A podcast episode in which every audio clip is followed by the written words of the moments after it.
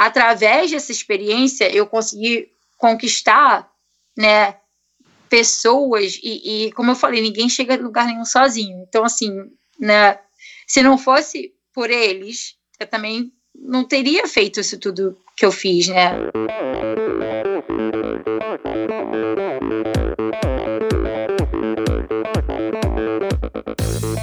Olá pessoal, aqui quem fala é Renata Falzoni. Olá, e eu sou Tim Don. Eu sou Jaque Mourão. Olá, eu sou João Paulo Diniz. Eu sou Adriana Silva. Oi, eu sou Mauro Ribeiro. E, e esse, esse é o Endorfina Podcast. Podcast. Valeu, até mais.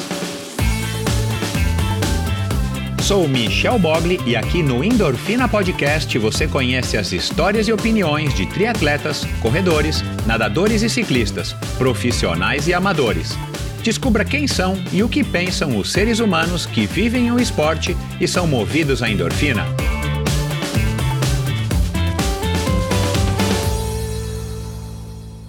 Olá, seja bem-vindo a outro episódio do Endorfina Podcast. Esse e todos os episódios do Endorfina Podcast são editados pela produtora Pulsante.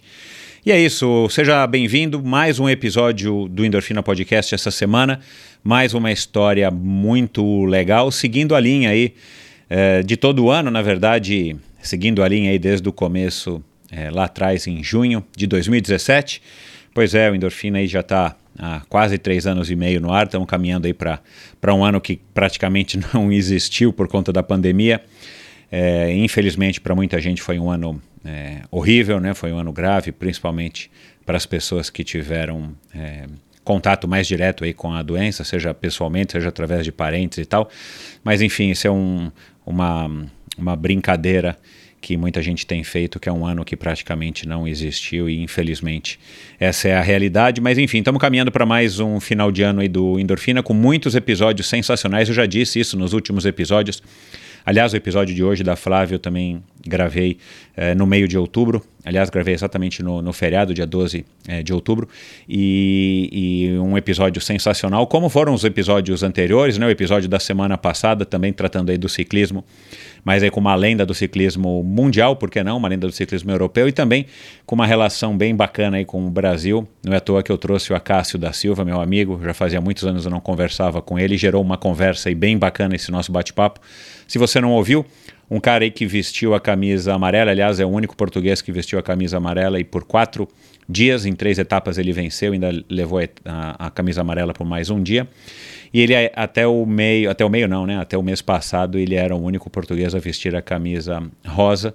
Perdeu agora só para o João Almeida é, para quem acompanha, para quem é fã de ciclismo no Giro da Itália, né, que aconteceu mês, durante o mês de outubro. Enfim, foi uma conversa muito legal, a conversa também anterior, a conversa é, do Acácio, a conversa foi com quem mesmo? A conversa foi com... Antes do Acácio... Ah, foi com o João Lin, puxa, claro, como é que eu poderia esquecer com o Johnny Lin também, falando aí de, de amor e paixão pela bicicleta, de dedicação a manutenção, um ofício bem legal aí de, de mecânico que, é, pelo menos até quando eu comecei a, a pedalar uh, mais sério, né, quando eu comecei a competir em 1988, era uma profissão que a gente tinha como uma profissão, enfim, qualquer. E daqui a pouco eu fui entendendo, né, naquele momento eu fui entendendo que para cuidar das nossas bicicletas é, que, que, que necessitavam de fato de ter uma manutenção é, apropriada e, e, e para poder competir e cada vez materiais mais refinados, mais tecnológicos, mesmo naquela época, né, a gente já vinha trazendo aí, tendo a possibilidade. Eu nem tanto no começo, mas depois eu fui me, é, enfim, fui me atualizando. Na, no, com o passar dos anos, a gente foi percebendo que, cara, o, o João era o cara perfeito para deixar as bicicletas. E o legal é que muitos depoimentos que eu recebi depois do episódio do João de pessoas conhecidas que de fato João foi uma das ou foi o melhor a melhor pessoa que mexeu nas suas bicicletas, enfim. Então muito legal e agora a essa altura ele já está aí com uma loja inaugurada lá na rua Alvarenga, então vamos lá é, dar uma prestigiada, prestigiada. Johnny Bike Café, se você não é de São Paulo, se você é de São Paulo quando vier para cá a férias ou a passeio ou a trabalho quiser conhecer, é, vai lá, e é isso, então vamos lá, mais um bate-papo legal hoje falando de ciclismo. Foi uma conversa, aliás, muito bacana. Aliás, agradeço aqui publicamente a Mate, a, Mar a Toldi, que foi quem me contou da Flávia, quem me passou o contato da Flávia me apresentou para a Flávia e acabou aí viabilizando então essa conversa que culmina aqui com esse episódio de hoje. Obrigado a Mate, que já passou também por aqui, que esses dias aí atrás estava aqui no, no Brasil é, pedalando e tal, testando bicicleta nova, uma bicicleta bacana aí da, da Specialized, enfim. Uh, vamos lá, é uma conversa muito legal. A Flávia é, foi sétima colocada nos Jogos Olímpicos do Rio de Janeiro é, na prova de estrada de ciclismo, terra natal dela, quintal da casa dela, embora ela, ela more desde os 16 anos eh, nos Estados Unidos, de onde a gente gravou essa conversa.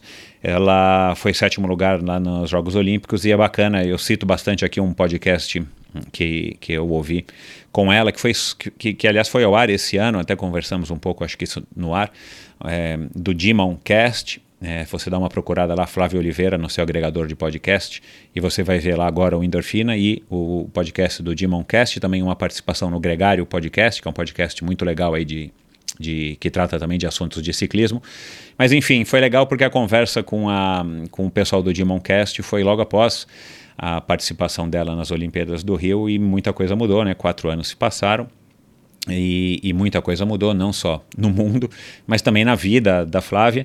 Então foi uma, foi uma, foi um, vamos dizer assim, foi um salto no tempo eu ter ouvido aquele podcast e ter trazido né, alguns assuntos à tona, claro, né, sobre as possibilidades delas, a vontade, a evolução do ciclismo, a possibilidade dela de participar dos Jogos é, de Tóquio é, 2021, que era né, Tóquio 2020.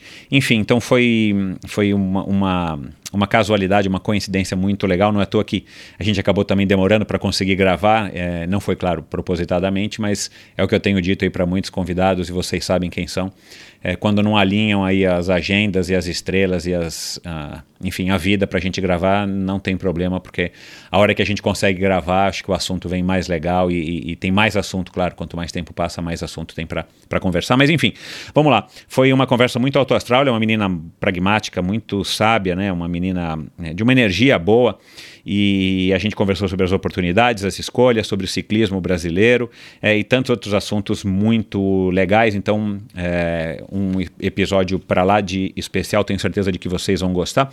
E eu quero aqui agradecer a todo mundo que tem apoiado, a todo mundo que tem seguido o Endorfina no Instagram, Endorfina BR, e a você que tem se inscrito para receber o newsletter. Eu estou um pouco atrasado, tive aí um, um enfim, uns, uns acidentes de percurso, mas em breve eu vou estar tá soltando os newsletters semanais do, do Endorfina, não só lembrando vocês dos episódios, mas também falando de outros assuntos que eu acho que são interessantes de compartilhar com você. Já estou com uma lista aí com vocês, já estou com uma lista bem grande aí de assuntos é, para colocar nos, no, nesses newsletters. Então vai lá, é, endorfinabr.com, aliás é um site novo, reformulado e tal, onde você também pode ouvir todos os episódios.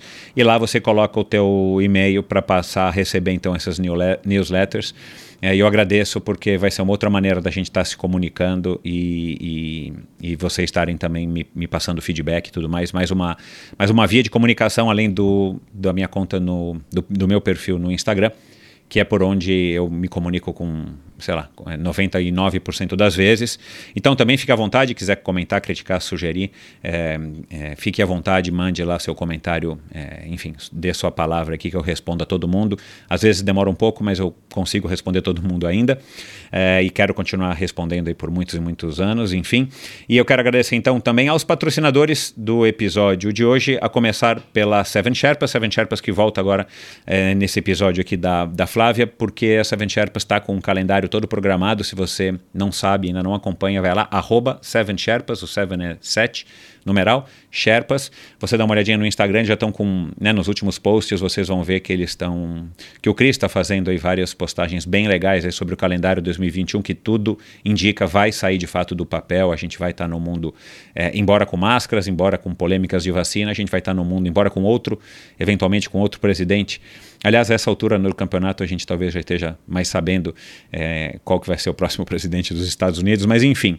E eu falo isso porque Seven Sherpas está sediada na Califórnia, embora tenda principalmente na, na Europa, mas é, e no mundo, né? Por que não?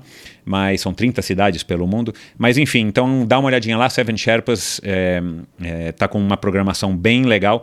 É, e a Seven Sherpas, né? Que eu lembro, tem como lema explorar o mundo praticando esportes. E é o que vai dizer aqui uma, uma, uma é, parceira do Christian Kittler, é, que é o, o, o idealizador, o criador do Seven Sherpas, que aliás veio também do, do Ativo, né, para quem para quem está mais ligado, é ativo.com. É, foi ele quem trouxe para o Brasil e, criou o ativo.com aqui no Brasil e depois ele acabou vendendo para para sair é, para outros mundos e criar então a, a Seven Sherpas. Mas enfim, ele tem uma parceira muito legal que é a Karina Oliani, né, famosíssima escaladora médica, enfim. Ela vai dar aqui agora um depoimento e eu volto falando da Seven Sherpas. A Seven Sherpas me levou para lugares inacreditáveis, sempre praticando os esportes que para mim é regra em qualquer viagem. Exploramos o que a Califórnia tem de mais maravilhoso: surf, canoagem no Pacífico, mountain bike, trekking nas montanhas. Descemos para o deserto de road bike numa estrada onde o visual parecia de cinema.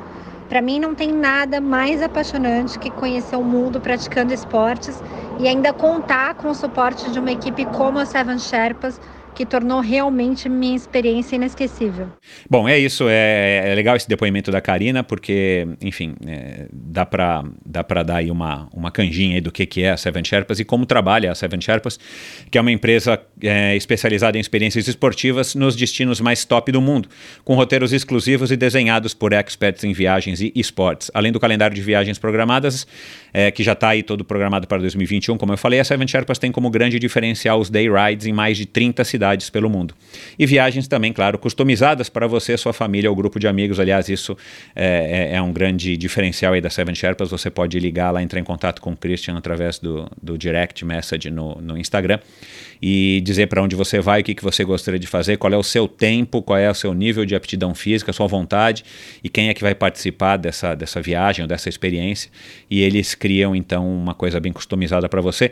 Para saber mais, visite é, sevensherpas.com é o site da Seven Sherpas e, como eu disse, é, passe a seguir então agora arroba Seven Sherpas, o 7 é numeral 7 Sherpas no Instagram para você ficar ligado em tudo o que acontece é, no mundo aí das cicloviagens organizadas e programadas pelo, pelo Christian e a equipe dele.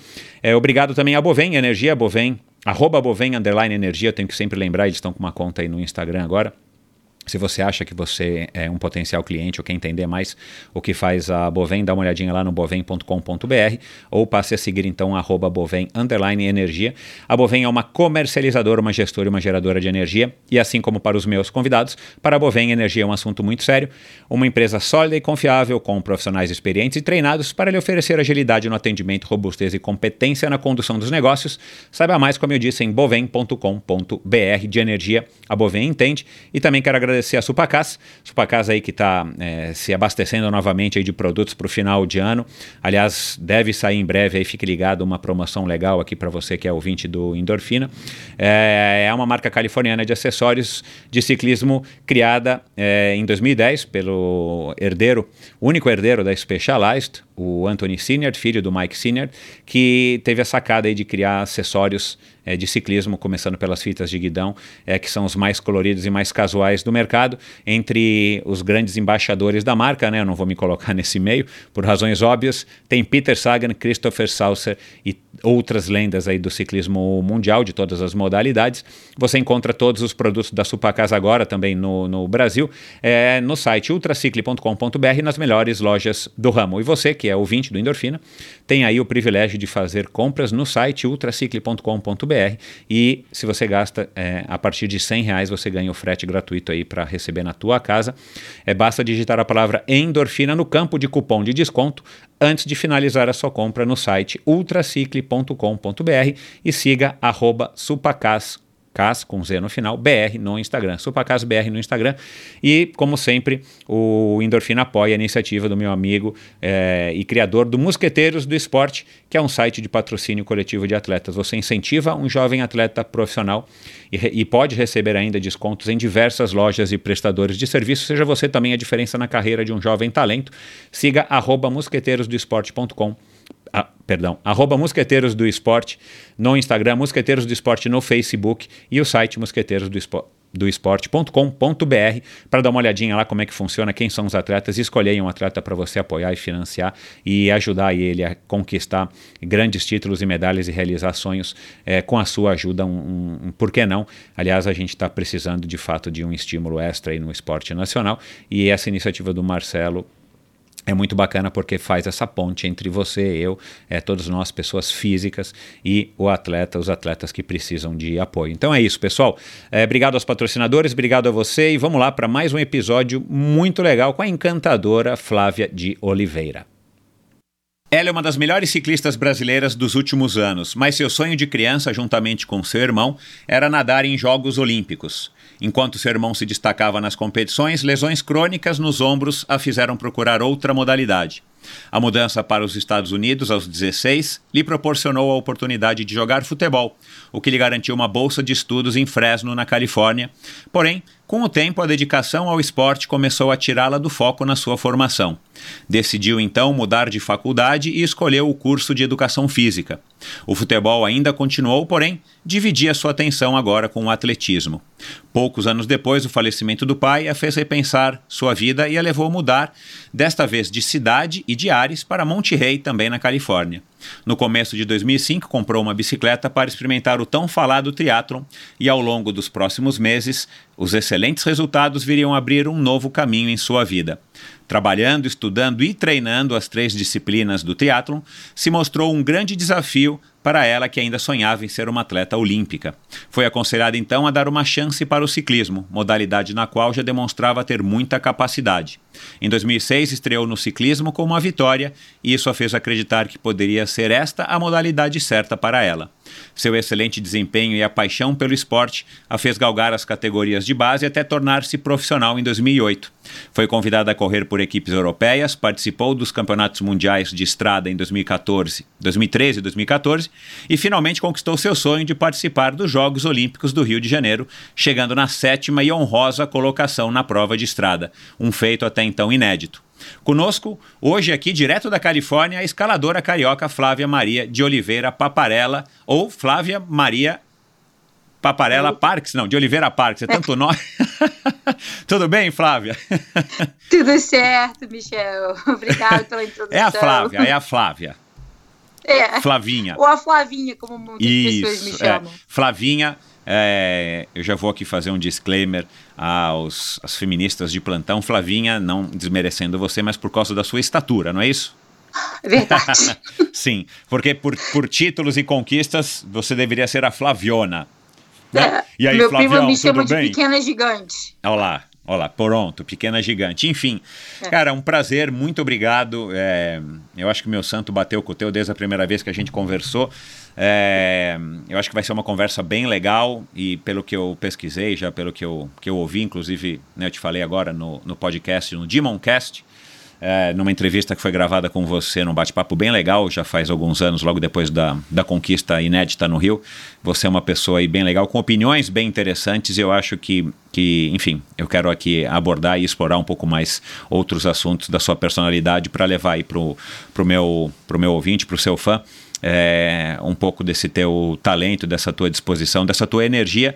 Aliás, é, para começar, é, Flávia, é, uma coisa que me chamou a atenção naquela nossa, naquela nossa, naquela primeira conversa que nós tivemos. Aliás, acho que quem nos conectou foi a Martiela Toad, não foi? Isso. Ah, foi pronto. Então, obrigado, Mati. É, é. Desculpa, já faz algum tempo, não me recordo. Mas enfim, é, depois daquela nossa primeira conversa, eu já senti essa tua vibração bem positiva, esse teu nível de energia é, bem alto. E depois desse episódio que eu, que eu ouvi é, do Demoncast, eu também pude perceber isso. Depois da, nas pesquisas que eu fiz aqui, o que eu achei de você também na internet e tudo mais.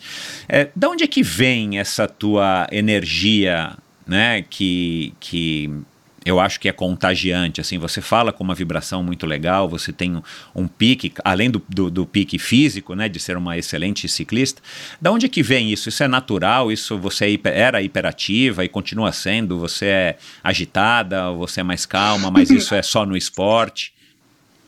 Ah, eu não sei, eu acho que eu já nasci assim, sabe, mas tem realmente, é, uma, eu não sei se é uma coisa dentro de mim que, que me faz querer que as pessoas também queiram aproveitar o nosso presente que Papai do Céu deu pra gente. Então, assim, é, não deixe para amanhã aquilo que você pode fazer hoje.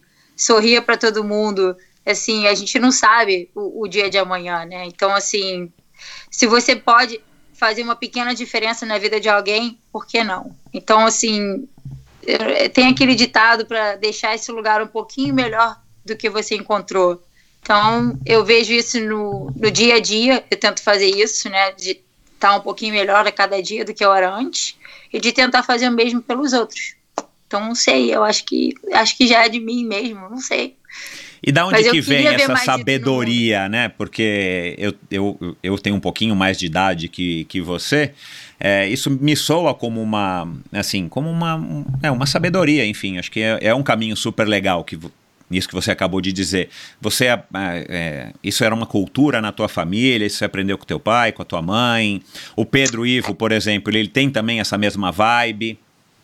Tem, eu acho que de repente, eu acho que na verdade foi ele que me ensinou muito sobre, é, não sei, é, essa sabedoria, eu acho que vem dele mesmo, sabe, do meu irmão, porque uma pessoa que teve que superar tanta coisa, ainda tem que superar tanta coisa diariamente, porque ele é amputado. E isso não tira o brilho dele, não tira a luz dele, não tira o ânimo dele. Então, eu não tenho motivo para não fazer o mesmo. Então, assim, uhum. é, ele, ele que me ensinou, de repente, isso tudo. Uhum. Mas uma, uma é, a gente era muito pequeno quando a gente começou é. com todo esse, esse processo de, de é, lidar com esses tipos de dificuldade, né? Então, eu acho que isso tudo, né, contribui para esse modo de visão diferente, né? Minha mãe e meus pais nunca falaram para meu irmão que ele não podia fazer alguma coisa. É, nunca fizeram algo para alguém esperando retribuição. Então, assim, de repente foi, né, é, esses tipos de aprendizados que a gente viu crescendo. Então, é, eu acho que é, é, mais ou menos isso, né? Se a gente tem que fazer a nossa parte, que faça a sua parte. E se você tem como melhorar alguma coisa para alguém, melhore. É, não sei, é, eu vejo isso como eu gostaria que fizessem por mim. É mais ou menos o que minha mãe fala. É, faça com os outros, tra trate os outros do jeito que você quer ser tratado. Então, claro. isso é uma coisa que realmente não é de escola, não é, é de, de, classe social. Eu acho que realmente isso vem de casa. Então, assim, eu não sei. É, de repente, tenho que realmente agradecer minha mãe nesse ponto aqui, porque é, é não sei. Mas eu acho que é, é você vê a oportunidade de de crescimento e de melhora toda oportunidade, né? Seja através de, é, de uma coisa ruim que você esteja passando, de uma coisa boa. É, a mãe, ela sempre foi uma pessoa que passou muita é, força, né? Assim, é, não sei, se eu, se eu tivesse no lugar dela, não, não sei se eu teria tanta é, capacidade emocional de, de lidar com Sem tanta dúvida, claro. coisa, né? Então, é. assim, ela nunca deixou passar pra gente um, uma sensação de incapacidade. Então, eu acho isso muito, muito legal. É. Uh, Para quem não sabe, por acaso, né, o Pedro Ivo é, foi um atleta paralímpico, inclusive um atleta é, de destaque da natação, e aos dois anos, acho que por uma questão de vacina, né, Flávia, isso, é, deu isso. uma reação, um problema.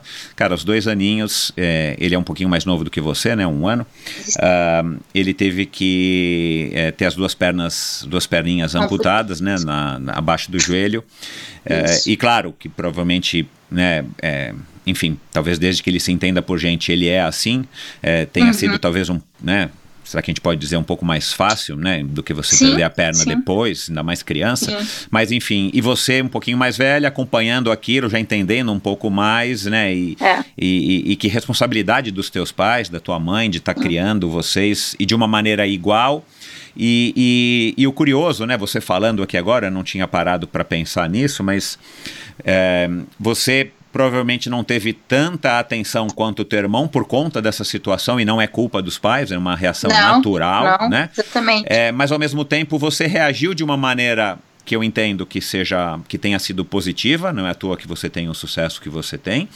É, ao invés de também crescer uma pessoa amarga, uma pessoa revoltada, ah, meus pais não gostam de mim, só gostam do Pedro, porque o Pedro disse, é o Pedro daquilo, É. né? enfim. Então, assim, é legal a maneira como as coisas acontecem nas nossas vidas, sem a gente é, controlar, né, pelo menos a maior parte delas, é aquilo que você me falou agora antes de começar a gravar. Na verdade, 90% do que a gente é é como a gente reage e não o que acontece conosco, né? Então, exa- é, exatamente. talvez venha daí essa tua energia e essa força. Você, você transformou uma situação é, que poderia ser para muitas pessoas uma situação de revolta, de trauma, é, mesmo que não seja voluntário, é, consciente, você transformou isso também inconscientemente, mas numa fórmula campeã. E aí, só adiantando na tua história, né? Eu passei aqui rapidamente pela, pela tua história na apresentação. É, e que me chamou a atenção também na, na- no, no que eu pesquisei de você, é, a seu respeito. Você é, queria, você tinha esse sonho olímpico, né, com teu irmão, sonho de, de nadar numas Olimpíadas. Aí você, enfim, a natação não, não deu certo por causa da lesão nos ombros. Ah, e aí você falou assim, eu preciso fazer um outro esporte. E aí já era uma idade mais de adolescente. Você resolveu fazer um intercâmbio nos Estados Unidos e acabou ficando até agora aí, né? Inclusive você é casada com o Nathan, né? É, e mora aí na, na Califórnia. Mas você foi mudando de esporte para tentar encontrar o seu esporte, né? Você até passou um pouquinho pela corrida, disse que não gostou, que doía muito, que correr ma- meia maratona era, né? É- Enfim, mas aí você experimentou o triatlon, né? Você passou pelo futebol, até ganhando aí algumas competições aí nos Estados Unidos, a nível de faculdade. Mas você, você encontrou no triatlon uma modalidade interessante, mas claro, a rotina do triatlon é complicada, ainda mais quando você está estudando, faculdade, trabalhando. E aí, pelo teu talento, já que, que talvez você tivesse a descobrir, né? Você foi aconselhada pelo Máximo Testa a tá, olha, arrisca no ciclismo porque você tem, ele viu alguma coisa em você. E claro, é uma modalidade só para quem ainda é amador e depende de trabalho, de faculdade e tudo mais, fica um pouco mais simples, é óbvio. Mas assim, o que que você, né, hoje, né, você acabou de fazer 39 anos, é, você já tem uma boa é, é, experiência. O que, que você acha que você procura através do esporte, Flávia? Assim, o que, que, que, que você está querendo, né? Assim, o que, o que, que te atrai no esporte? Porque a gente poderia fazer esporte, né? Você poderia fazer um esporte por lazer, por fitness, né? Enfim, você podia fazer ah, um pouquinho de academia e uma hora você vai fazer crossfit, uma hora você pedala, uma hora você faz teatro. Ainda mais com essa cultura que a gente tem aí na Califórnia, né? Nos Estados Unidos, enfim, né? Califórnia principalmente, que, sei lá, anda um pouco de skate, aí você vai, sei lá, velejar, esquiar, né? Aliás, você diz que esquia, que faz snowboard. Agora, o, o que que você busca ou o que que você quer, o que que você viu no esporte que você estava buscando alguma coisa que finalmente eu entendo que você encontrou no ciclismo? Então, é interessante pergunta, porque na, desde como você mencionou, desde que, que isso tudo aconteceu na minha família, eu acho que o nosso maior outlet foi o esporte. É, foi aquele lugar seguro onde parece que, vamos botar assim, ali dentro da piscina, ou quando você está correndo, ou quando você está nadando, ou quando você está jogando, seja aquilo que ele te tira daquele momento, da, da, da sua situação real. Eu não sei explicar. É, o mundo pode estar desabando, mas ali dentro é o seu mundinho seguro. É, eu não sei como explicar, eu, eu, eu, gosto de usar a analogia que eu assisti um filme chamado Race, que é sobre o Jesse Owens, que é o corredor negro aqui dos Estados Unidos que fez história nas Olimpíadas. Ele falou que durante aqueles pequenos segundos que ele focava na corrida, ele esquecia né, o resto do mundo. E é mais ou menos isso, né? Quando você está ali, é, ou subindo, ou, ou fazendo força na bicicleta, sofrendo, tipo, você esquece do resto, você só foca naquilo. Então, assim, para mim, aquilo é o zen que eu encontro. É, é, ali que eu tenho aquela chance de me melhorar como pessoa, de me melhorar como atleta, de esquecer o que está acontecendo ao redor de mim por aqueles minutos, por aquelas horas. Tipo, o mundo para e eu tô focado numa coisa que, né, que, que me tira daquela da realidade que tá ao meu redor. Então, assim, para mim, é, não é um escape, mas é para mim aquilo é o melhor lugar do mundo. Então, assim, não me tira daqui. É, mas infelizmente a gente tem que voltar para a realidade. Então, assim, é, isso pode ser até um sinal vermelho, né? Porque aí acaba o seu. É, mas é, é mais ou menos isso que eu encontro no esporte, né? E é uma oportunidade que eu vejo que, assim, de repente é uma coisa que, que me atrai mais no esporte, é que é, eu acho que a pessoa que vai para academia todo dia, é, ele tá fazendo uma coisa boa para ele, né? Mas eu acho que quando você no esporte você tem a possibilidade de ver é, as mudanças, é, os seus melhoramentos, né? Assim, você consegue ver essa progressão. Né? Hoje, quando eu paro para pensar, dez anos atrás, a atleta que eu era e as coisas que eu não tinha capacidade de fazer, e eu sei que demora tempo, de, leva um tempo para você chegar até onde você quer chegar, mas é um, é um, processo, é uma construção, é tudo demora, tudo. É. Exatamente, é. aí que tá. Ou se vem é, fácil, é. vai fácil também, né, Flávia? Se você ganha de mão beijada, ou você não dá valor e você vai largar, ou o negócio exatamente. escapa mesmo da sua mão. Uhum. Exatamente, exatamente o que você está falando. Então, assim, você tem que, você tem que juntar as duas, come, as duas coisas, né? A fome com a vontade de comer. Senão, não adianta. Porque você, se você não tiver com fome, o prato estiver na tua frente, você não vai comer. Né? Então, assim, tem que ser aquela combinação de você ter a vontade de querer fazer, né? Então, assim, e, e, acreditar no processo, porque na verdade o esporte, né? Quando você sai da sua bolha lá de concentração, de zen, de você tá ali, né? Você sabe que o esporte é o quê? É comparação. Você está sempre se comparando com alguém, né? Então é, é muito difícil você é, não ter é, essa, essa parte que também é ruim do esporte, né? Porque às vezes você passa muito tempo focado no outro e não em você.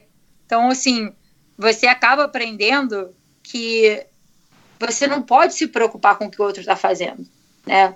E tem que se preocupar naquilo que você pode fazer para você se melhorar. Então, assim, foi uma coisa que, de repente, passando por todos esses esportes que eu fiz na vida aí, que eu nunca vi o resultado que eu queria, era porque, na verdade, eu, eu, eu era muito aplicada, né? Só que, assim, geneticamente falando, eu nunca ia ser uma nadadora de. Eu nunca ia ser uma nadadora. Olha só, tenho um metro e meio. O que, que você quer de mim? Não tem como fazer milagre. né? eu posso ter toda a vontade do mundo, mas assim, fisiologicamente falando, não tem como. Uhum. Né? Então, assim, até eu achar esse esporte levou um tempo. Só que eu também eu não tenho nenhuma é, mágoa, né, ou ressentimento de ter uhum. feito, de ter passado por essas experiências que talvez, né, pod poderiam ter sido negativas ou de é, sei lá, ah, eu não sou boa para isso, eu não sou boa para aquilo. Não, tudo isso fez parte do meu motor, né, da, da minha história e eu acho que me ensinou a, a ter né, foco no processo, não só no, no, no resultado, é, e, e vai, você vai botando aqueles bloquinhos, né, e assim, isso tudo, hoje eu só tenho que agradecer essas, esses esportes, essas oportunidades que eu tive, né, que a minha família pôde me proporcionar, de, de ter um, um psicólogo grátis, e, e, um, mas é, e, e, uma forma de, né, de, de te ajudar a, a lidar com situações que às vezes não é o ideal que a gente quer, né? Assim, eu treinava, nossa, na natação então eu queria tanto é, ser que nem meu irmão, né? Porque o cara é um peixe e eu é, nadava, nadava, nadava e morria na praia. Então, assim, poxa, era um pouco frustrante, claro, mas é, hoje, né, aquele processo todo que eu passei anteriormente vem dando frutos agora no futuro, mas demorou, né? Assim, poxa. Ô Flávia, mas é, é, é, enfim, se serve de consolo, né? É, eu, eu acredito e tenho aprendido muito aqui no, no, no Endorfina nesses três anos, quase três anos e meio, com os, todos os convidados, que assim, tudo que a gente passa, a gente vai, a gente vai trazendo alguma coisa conosco e, e, e faz parte de quem a gente é hoje, né? Assim, é, só para citar um exemplo agora mais, mais recente e muito latente, né? O próprio Henrique Avancini, né? Que é. ele, ele disse aqui, cara, eu, eu, eu, fui, eu, fui, eu fui tido como medíocre, né? E acredito que eu não sou um bom atleta, só que eu consegui reverter e me esforço muito mais do que o Nino, muito mais do que o, o, o Flickinger, e eu consigo, então, conseguir ele, segundo ele, reverter isso e me tornar um atleta bom, e não é à toa que ele está aí, né, no topo da, da, da, elite do mountain bike. Então, assim, é, mas tudo aquilo faz parte, né, então, assim, não dá... Tem uns que nascem privilegiados, né? Tem uns que nascem Sim. com dom, com Sim. talento, que ganham a primeira Michael prova. Michael Phelps. Exato, né? Que já tem e que é. também tem uma genética que não dá, né? O cara tem dois metros e meio de envergadura, calça 48. Mas enfim, é, e tem uns que, que precisam passar por um processo para que atinjam talvez um nível de, de, de maturidade, de amadurecimento que, que faça com que você tenha tido talvez o auge, né? Eu entendi que foi o auge da tua carreira, agora em 2016, no Rio, é, tendo começado a, a, a pedalar com 27 anos, né? não é uma idade nova. Teve a Vivi Faveri também, que começou acho que com 29 e passou cinco anos aí como uma atleta profissional, né, de grande uhum. destaque no Brasil e, e, tendo representado equipes aí fora, lá fora. Mas enfim, então assim, é, eu acho que é tudo uma construção e a gente realmente não pode olhar muito para trás, tem que aprender com, as, com a vida e olhar para frente, ver o que, que a gente pode fazer de melhor com aquela vida que Exatamente. a gente teve. E, e enfim, então assim, eu acho que que a tua história é muito legal por isso, né? Porque você tem essa, você tem essa, essa, esse privilégio, essa sorte de ter passado por tudo isso. Você teve um privilégio de ter tido uma educação no, no exterior e de ter conseguido é, passar tantos anos e estar tá, tá estabelecida aí fora. Onde é claro, você tem muito mais oportunidade, você tem muito mais é, facilidade é, para estar tá, é, praticando esportes e levando a vida que você quer com um pouco mais de tranquilidade do que a gente aqui ou do que todos os atletas brasileiros brasileiros aqui. Agora, é, na tua visão, é, o ciclismo brasileiro, o ciclismo brasileiro feminino, vai, vamos falar, é, tá evoluindo, tá caminhando, você acredita, você, é, enfim, é, qual que é a tua opinião sobre o, o, o, nosso esporte, né, o seu esporte, o ciclismo feminino aqui no Brasil? Bom, eu vou só voltar aqui, eu vou responder essa pergunta, mas eu acho que vale a pena eu dar uma correção nessa parte. Não, não foi um privilégio, na verdade, eu tive. Eu, eu fiz o máximo das oportunidades que eu tive, porque na verdade esse, Sim, esse tá privilégio certo. veio, né, não veio de mão beijada para mim, porque eu, eu, só vim para fora porque minha mãe não ia ter condição de pagar duas faculdades para dois filhos e arcar com todas as despesas que meu irmão teria com prótese, claro, cirurgias. Entendi. Então, assim, eu espero que as pessoas entendam que isso também não foi fácil para mim, né? No princípio, então, eu, eu, fiquei seis anos sem poder ir para casa porque eu não tinha condição de pagar uma viagem. Uhum. Então, assim, é, não foi, não foi fácil, não foi viagem, não foi nossa, não foi. Não foi um presente que você ganhou de Exatamente. 15 anos, então, e assim, claro, entendi. Exato. É só, o problema é que a outra, a, a, opção que eu tinha, a outra opção seria o que? Ir para o Brasil e trabalhar de alguma coisa, fazer uma faculdade e não sobreviver de nada. Então, assim. É, Ficar eternamente morando com a tua mãe tinha... até. Né? Exatamente. Né? Então, assim, a, a, outra alternativa era assim. É, né, eu acho que não era realmente é, para mim né, o que eu queria fazer da minha vida. Então, o, a oportunidade que meu tio me deu de poder fazer esse intercâmbio é, é aquela coisa que quando você quer, você vai, né? Você agarra com unhas e dentes, unhas e, dentes. e faz o. Legal. Então, foi isso para mim. Não foi, né? Assim, eu gosto de corrigir isso porque eu acho que é, eu sei que tem muita gente de privilégio que vem nadar aqui, que tem mais oportunidade, mas a minha vida não foi assim. Né? Uhum. Assim, vamos botar. Eu só quero deixar isso bem claro porque Legal. eu acho que é, tem essa parte de é, assim, hoje, eu, se eu tivesse no Brasil, o ciclismo não faria parte da minha vida, porque eu não teria como comprar uma bicicleta, né? Então, até mesmo aqui nos Estados Unidos, quando eu comecei, né, pessoas que é, donos de bike shop me ajudaram. Eu não tinha também condições de poder pagar é, um equipamento top. Eu tinha rodas emprestadas, entendeu? Então, assim, é, nada para mim veio de mão beijada, né? Até mesmo a, as, as equipes lá fora, eu que fiz meu currículo, eu que mandei, ninguém me ajudou, né? Então, assim, realmente não estou querendo é, dizer que claro que tem muita gente que ajuda, porque eu acho que isso é muito verdade de deixar esse ponto aqui, é que ninguém chega em lugar nenhum sozinho. É, é. Já dizia é, Arnold assim, Schwarzenegger num podcast que eu vi alguns anos. Exatamente. Mas é, ninguém chega. Então, se eu volto para lá, eu falo pro meu tio, sempre que eu, eu encontro com ele, pela oportunidade que ele me deu. Eu podia ter falado, ah, isso aqui é muito difícil para mim, não quero voltar, não. Né? Claro. Ficar no conforto de casa. Claro que eu podia. Uhum. Só que assim, eu não ia conseguir viver comigo mesmo sem saber o que eu poderia ter feito. Então, assim, Legal. assim, eu sou sempre dessa pessoa. Eu prefiro errar e dizer tentar e errar e dizer Exato. que tentei do que não tentar. Então, assim, essa é a minha mentalidade. Então, assim, o que, que é o pior que pode acontecer? Eu falhar, dar errado, voltar para casa, que seria outra opção de qualquer jeito. Então, é melhor eu tentar. Então, é óbvio, é, é, é. Racionalmente falando, é fácil, né? Reconhecer Sim, isso aqui qualquer um é consegue. Fácil. Mas na hora de viver isso não é fácil, até porque você não você vai tendo, né, as experiências à medida que os dias vão passando, que Nossa. os anos vão passando, né? Hoje Sim, olhando para trás olha... é um pouco mais fácil de você analisar isso, né? Mas haja Cara, coragem, gente... ousadia, né? Exatamente, com 16 anos a gente não tinha Skype, a gente não Meu tinha. Meu Deus do céu, é verdade. É, isso, você, é. Olha isso tudo aqui que a gente não tinha, né? então... né? Em 2000. Então, assim, eu literalmente estava isolada num país diferente, com uma família que tem é, um, um, modo de viver bem mais conservativo. Eu morava numa fazenda, olha só, para você ter ideia.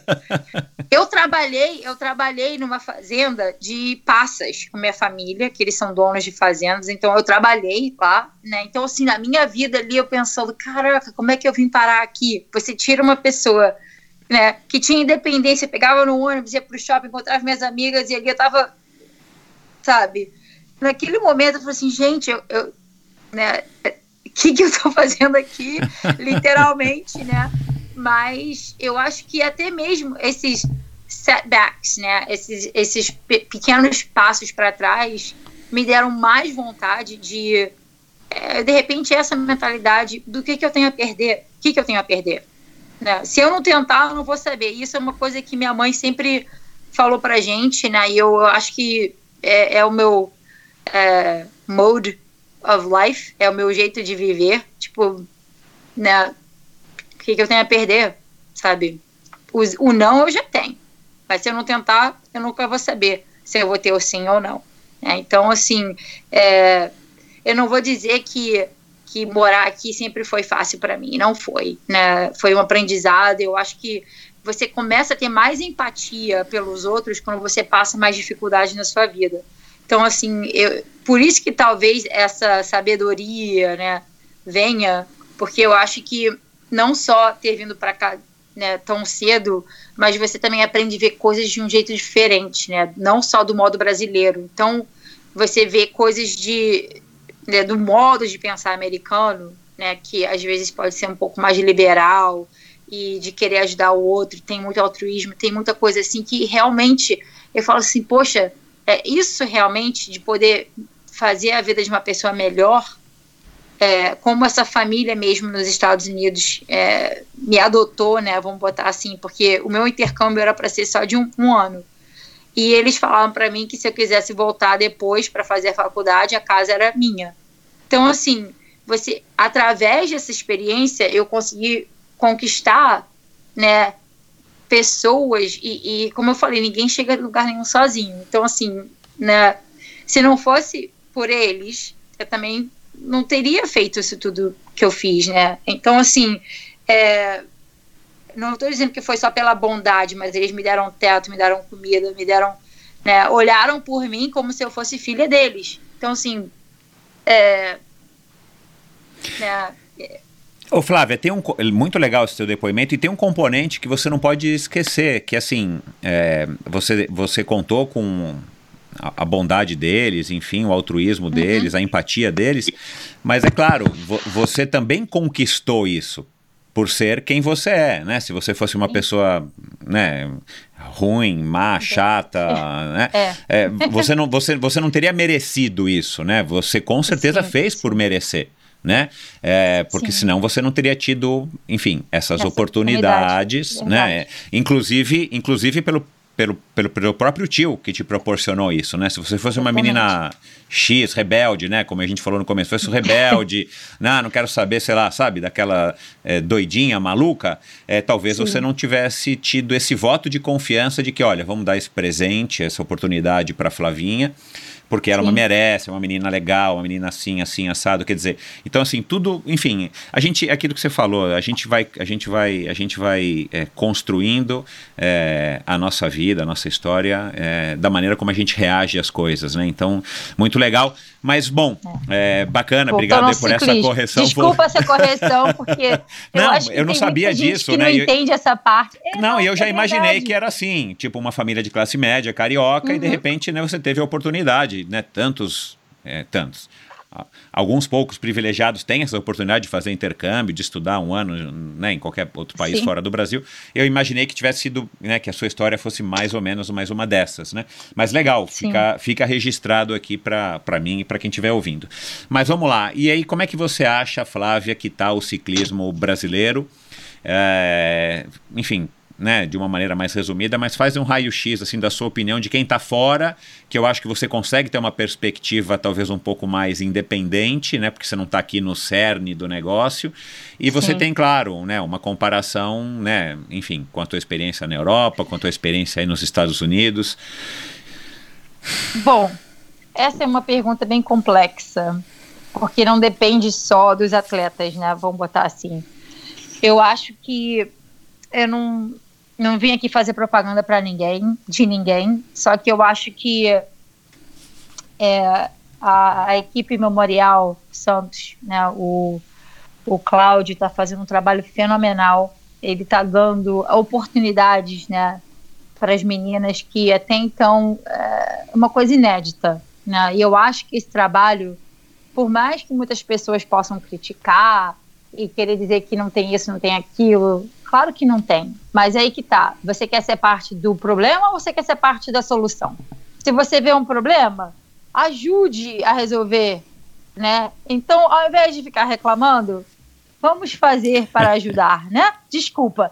Eu, eu fico chateada porque, assim, tem uma pessoa tentando ir contra o status quo, porque é o Cláudio, né? Tipo, não, vamos pegar, vamos na marra, vamos fazer. E eu acho que isso é muito legal. A gente precisa de mais pessoas assim com esse tipo de iniciativa, né? Mas a gente também precisa de pessoas que, ao invés de, de apontar o dedo e falar, só criticar, ajuda, né? Para mim, isso é uma coisa que é, eu, né?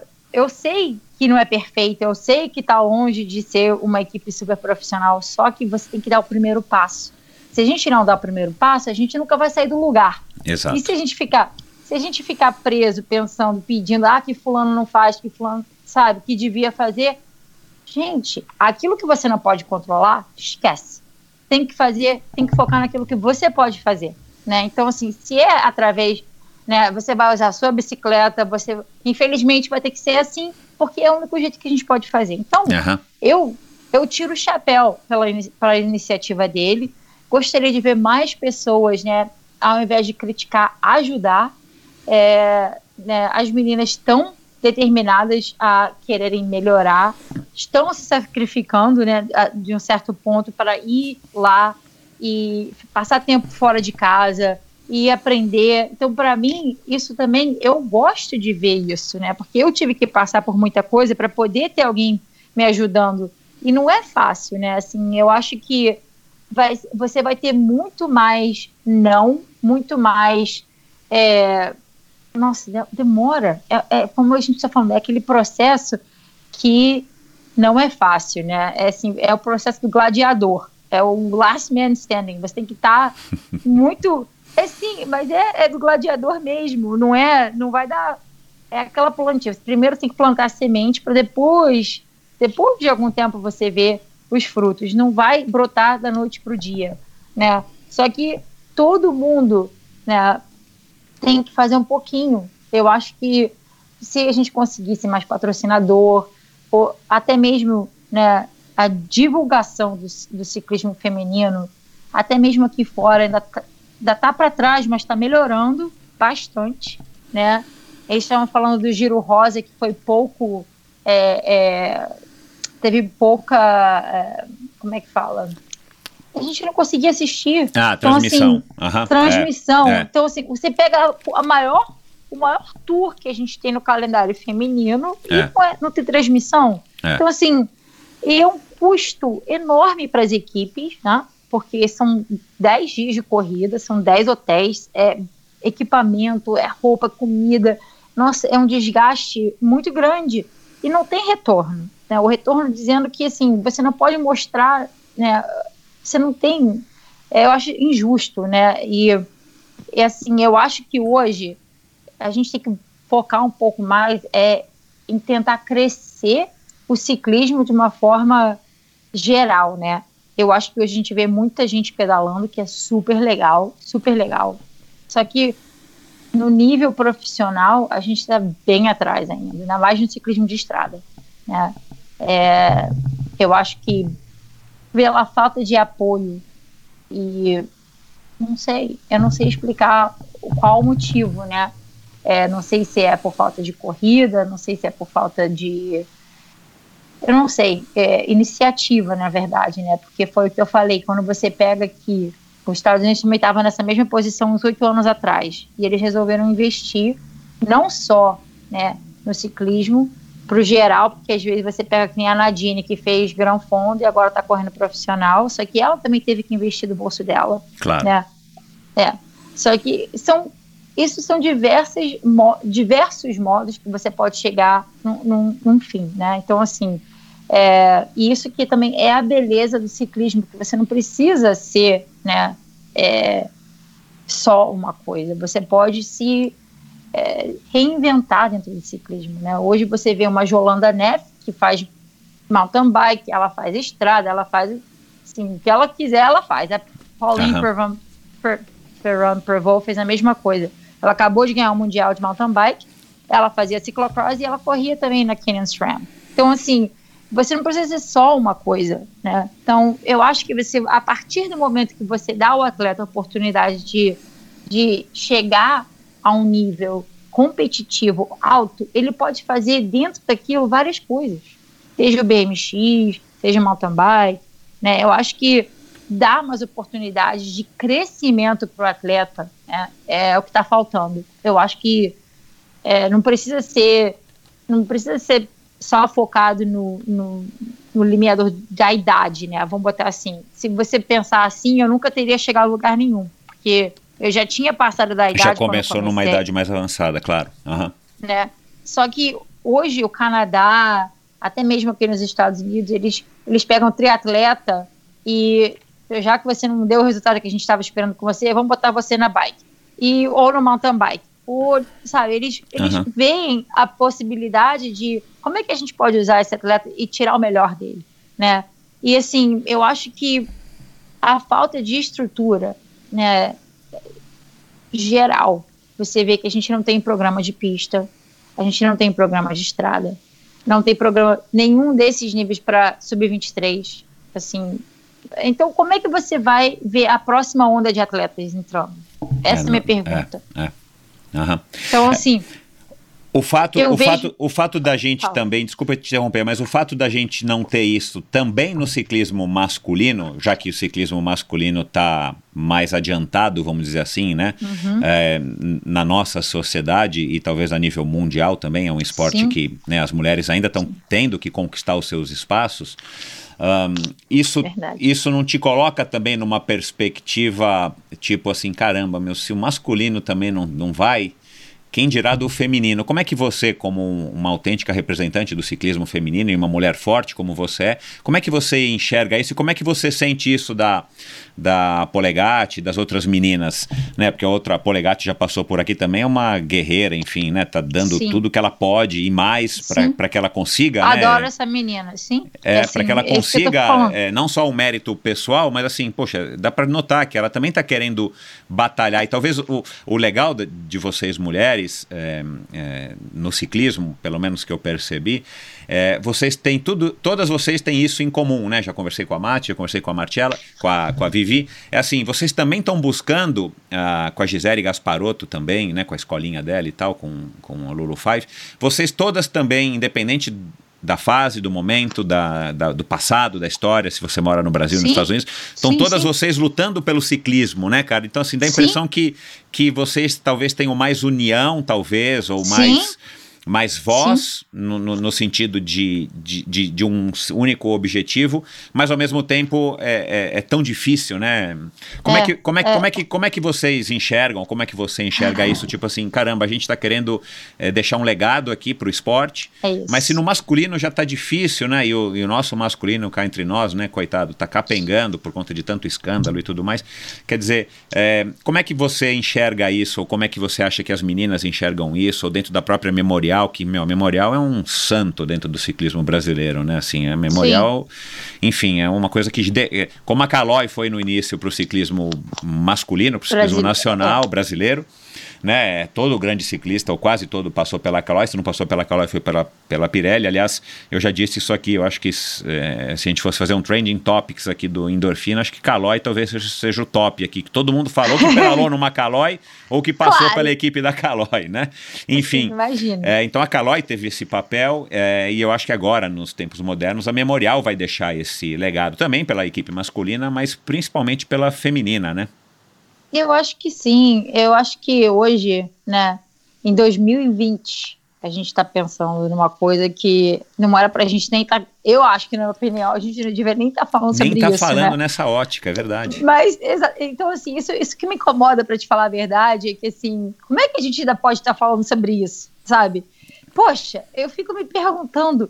E, assim, eu vejo que, para mim, né, por mais que as pessoas podem falar, ah, por que, que a da Cunha Memorial? Porque para mim é, é uma oportunidade. Oportunidade para eu poder retribuir o que eu já aprendi, o que eu passei. E eu sei o que, que é ser um atleta brasileiro. Não é fácil. Então, assim, naquilo que, por mais que possa ser pequeno para alguém, é, eu acho que dividir esses aprendizados e poder passar essas experiências para as meninas que estão tentando né, melhorar o nível, poder ser competitivo lá fora, isso é importante para mim. Eu me dá prazer de poder compartilhar isso com elas e apoiar essa jornada que não é fácil, porque eu sei que não é fácil, né? É, às vezes a gente, como eu falei, a gente luta, luta, luta, morre na praia, que nem eu fui com a natação. Só que assim, tudo isso vai contribuir para alguma coisa. A gente ainda não sabe exatamente o que é, assim, o que é no sentido de, de ter uma coisa concreta, porque na verdade tem muitas variáveis fora do nosso, fora do nosso controle. Né? Exato, né? é. E eu acho isso que vem até lá de cima da UCI, né? E é uma coisa que já há anos, né? Vem sendo um problema, não só para as mulheres, mas é bastante para as mulheres, mas hoje você vê os homens mesmo indo contra a UCI por, Sim porque eles não estão fazendo o papel deles, né? Não estão fazendo a parte deles. A parte deles, é. Então, assim, eu falei com o Cláudio a respeito do Cycling Alliance, que é uma coisa é, parecida, né? Mas é para as mulheres. Eu queria que você desse uma olhadinha, depois eu passo o link para você. Pode It's passar. The Cyclist, the Cycling the Cyclist Alliance. É, uhum. Ela foi criada pela Iris Sklappendel, que foi uma é uma atleta de ponta, ela correu na Rabobank e depois ela, quando ela, antes dela se aposentar, ela correu aqui nos Estados Unidos pela United Healthcare e ela virou praticamente de athletes advocate, né? Mas é, a representante ela, dos atletas. Só que ela criou essa aliança, né? E realmente em função disso, a gente poder ter uma voz, voz no sentido de que como a gente não é reconhecido literalmente, né, pela UCI como Pro Tour, a gente não tem voz, a mulher. O, o é, né, vamos botar assim, a, a, o ciclismo feminino. Então ela falou assim, agora chega, sabe? Ela, ela, é, ela pegou e falou assim, eu acho que está na hora a gente criar esse, esse tipo de alliance, de aliança, né? E, e, é mais ou menos isso. Foi o que eu falei para o Cláudio. Eu falei assim, eu acho que é importante é, a Memorial e as meninas, né, estarem a par do que está acontecendo, estarem se fazerem presentes, porque a gente também é parte disso, a gente tem que se incluir nisso, a gente tem que ter uma voz, se a gente está sempre ali, ah, não vai fazer diferença, aí que não vai fazer diferença. Exato. Né? É. Então, assim, é, eu acho que hoje é o momento né, que, é, claro, que, como eu havia falado com você antes da gente começar a gravar, já passei por coisas no ciclismo que eu, realmente não sabia para quem me direcionar, né? E a Cycling Alliance foi a primeira, primeira vez que eu tive um problema que eles me ajudaram a resolver, porque em 2017 eu sofri um acidente em treino, eu fraturei a minha bacia e a, a equipe não queria me pagar o resto do meu salário. Uau! Aí, e aí você não tem a aconteceu? quem recorrer, né? Que você vai pagar advogado caro, enfim. Como aí a Cycling? Alliance faz essa. Cara, que legal. Eu já, eu já tô entrando aqui no site deles enquanto você fala e depois vou colocar o post no episódio de hoje. Não vou ler agora, mas depois eu vou ler que já fiquei. é, enfim, pra mim isso é uma novidade muito legal. Mas e aí, conta? Aí o que aconteceu? Foi uma guerra, né? Porque é, eu sei que talvez o salário não seja, não estamos falando de muito dinheiro, claro, mas é o princípio da coisa. Me sentir roubada é uma coisa errada, sabe? Assim, independente, se é tão pouco, por que, que ele não paga? Né? Vamos botar assim. Exato, Se eu estou é, reclamando de 700, 800 mil euros, que seja. Né? É, no contrato, assim, quando você assina um contrato, você não para de pagar uma pessoa porque ela se machucou Exato. né? é. Eu tive que ser repatriada, né? Assim, é, para isso tudo é custo, né? Porque eu estava até então é, morando em Girona, só que assim o meu, o, My Healthcare eles só pagam emergência até um certo ponto. Aí depois você você tem que voltar para casa, né? Para eles poderem te dar o tratamento necessário. Então o meu o meu seguro de saúde é aqui nos Estados Unidos, não na Europa. Então eles cobrem a emergência, o hospital Claro. que também deveria, porque olha só, quando você se registra como uma equipe UCI, eles têm que ter um depósito no banco, né, o, a garantia de dinheiro no banco, tem para pagar os salários dos atletas. Exato, tem que é. ter, tem que ter é, health insurance, seguro de seguro Plano de- saúde é, um seguro. é, caso alguma coisa aconteça em competição, né? E isso tudo ele tinha parado de pagar. O, o- ele pagou para poder pegar a licença. Depois ah, disso, ele parou Deus de pagar. céu. Meu. Aí o que aconteceu? Exatamente. Então, são coisas que, assim, quando eu tô passando por aquilo, dá vontade de botar publicamente para todo mundo, só que você já tá passando pelo seu inferno pessoal. Tô aqui quebrada, não posso andar, tem muita coisa, sabe, assim, eu não- também não quero ser a pessoa que está sempre fazendo o ciclismo ser mal olhado, mas tem muito mais coisa do que as pessoas acham que acontece, isso que eu tô falando, né, assim, é, é fácil você criticar sem saber, é fácil a gente querer falar sem entender a situação toda, né? ah, a Flávia não consegue parar numa equipe, bom, se você soubesse o porquê, né, só que eu também eu não vou ficar, eu não quero passar minha vida inteira falando de uma coisa que eu já virei a página, então assim, foi aquilo. A única coisa que eu posso controlar é aquilo que eu posso fazer. Assim, se, o, se onde eu estou trabalhando não é um lugar bom para mim, eu tenho que me remover, porque eu não vou conseguir mudar aquela cultura, Aham. Aham. né? E isso acontece em várias equipes, né? Não só a, a, a Polegatti também teve uma experiência dessa com a equipe da Itália, quando ela foi correr lá. Não sei se ela contou. Não, acho que não contou.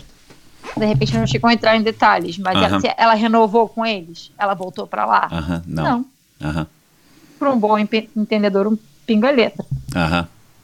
Né? Então, assim, é, e, e isso que eu tô falando, às vezes eu quero incentivar as pessoas, as meninas principalmente, a irem e tentarem, só que eu também entendo que tem dois lados de toda a situação, né? Eu sei que nem, eu também não quero é, dar força para alguém se colocar numa furada, porque, poxa, é complicado, né? É diferente você ver, você tem hoje oito equipes no top Pro Tour feminino, Uhum.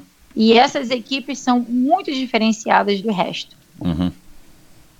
Então, assim, vamos deixar por aí, porque você já entende, né, é, é, o tanto de dinheiro, estrutura e de profissionalismo que vai atrás de uma equipe grande, que estão tentando tratar as meninas do mesmo jeito que eles tratam o masculino. Só que mesmo assim, o salário ainda é precário, as mulheres não têm como comprar uma casa como um homem pode. Claro. é. Não tem como. Então, assim, estão tentando, claro que estão. Eu acho que isso é um passo no caminho certo, né? E tem que continuar caminhando para chegar num nível onde a gente consiga ter mais ou menos, né, a mesma o mesmo patamar. Eu Não, acho que o o, tênis né? conseguiu. Fala. E o principal, né, Flávia, que a gente não tenha, vocês, mas a gente, né, eu aqui também através do Endorfina, mas como ex-atleta, que a gente não tenha que ficar ainda nessa mesma faixa, né? Puxa, meu, as mulheres. Caramba, meu, aquilo que você falou, a gente tá no século XXI, cara, 2020, meu, não é possível, né, cara? Agora, Exatamente. é, enfim, eu sou fã das mulheres e, e- e- e, enfim, é, eu acho que a- as dificuldades vêm né, no tamanho é, da nossa força, da maneira que a gente tem de superar as capacidades, né?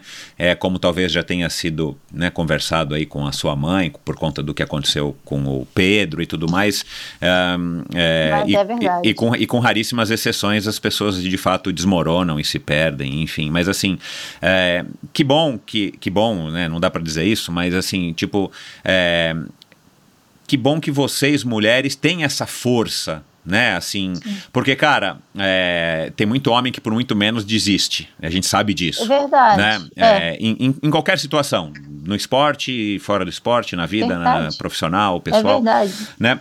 Ah, agora, ah, vocês, você, né? Você é, já passou, né? Essa queda, não sabia, não, não tinha lido aqui no teu currículo que tinha acontecido. É, qualquer, enfim, caso aí de, de, de mau comportamento, de assédio em equipe, ou mesmo você fisicamente, né? Teve o caso em 2009 para 2010 que você foi acusada injustamente de doping e tudo mais, depois foi absolvida. Cara, tudo isso são porradas, né, que a gente vai tomando, né? Ah, o que que você acha também que te fez ter essa resiliência de falar, meu, vou voltar? Que seja num- num- num- numa competição que você não está bem, que seja no- nesse caso aí do doping, dessa, dessa acusação é, é, errada, errônea, seja no caso de um assédio, no caso de um acidente, tipo assim, meu, de novo agora eu vou ter que lutar para conseguir receber o meu salário. Você conseguiu, afinal, receber através Consegui. da... Eita, né? olha lá, pronto. Enfim, É. é, mas assim, o que que faz, né, assim, qual é esse drive também que você tem, tipo assim, meu, você não quer largar o osso, né, assim, É você... exatamente isso. É, vo- você, você é o tipo dessa pessoa assim que é cabeça dura, que é durona. Tipo, se a gente fosse falar, ligar pra tua mãe aqui no, no Rio, ela ia falar: não, a Flavinha, a Flavinha é cabeça dura, ela não larga, ela não desiste, ela só vai desistir a hora que ela. Ela só vai parar de, de reclamar a hora que ela conseguir. Você tem essa personalidade com você? Tem. Ah. Infelizmente, eu acho que eu achei a cabeça mais dura que você vai encontrar. Porque pô, pa- pancada foi o que não faltou, né? Porque, nossa, é, é assim, na verdade, é, como eu falei no início, né?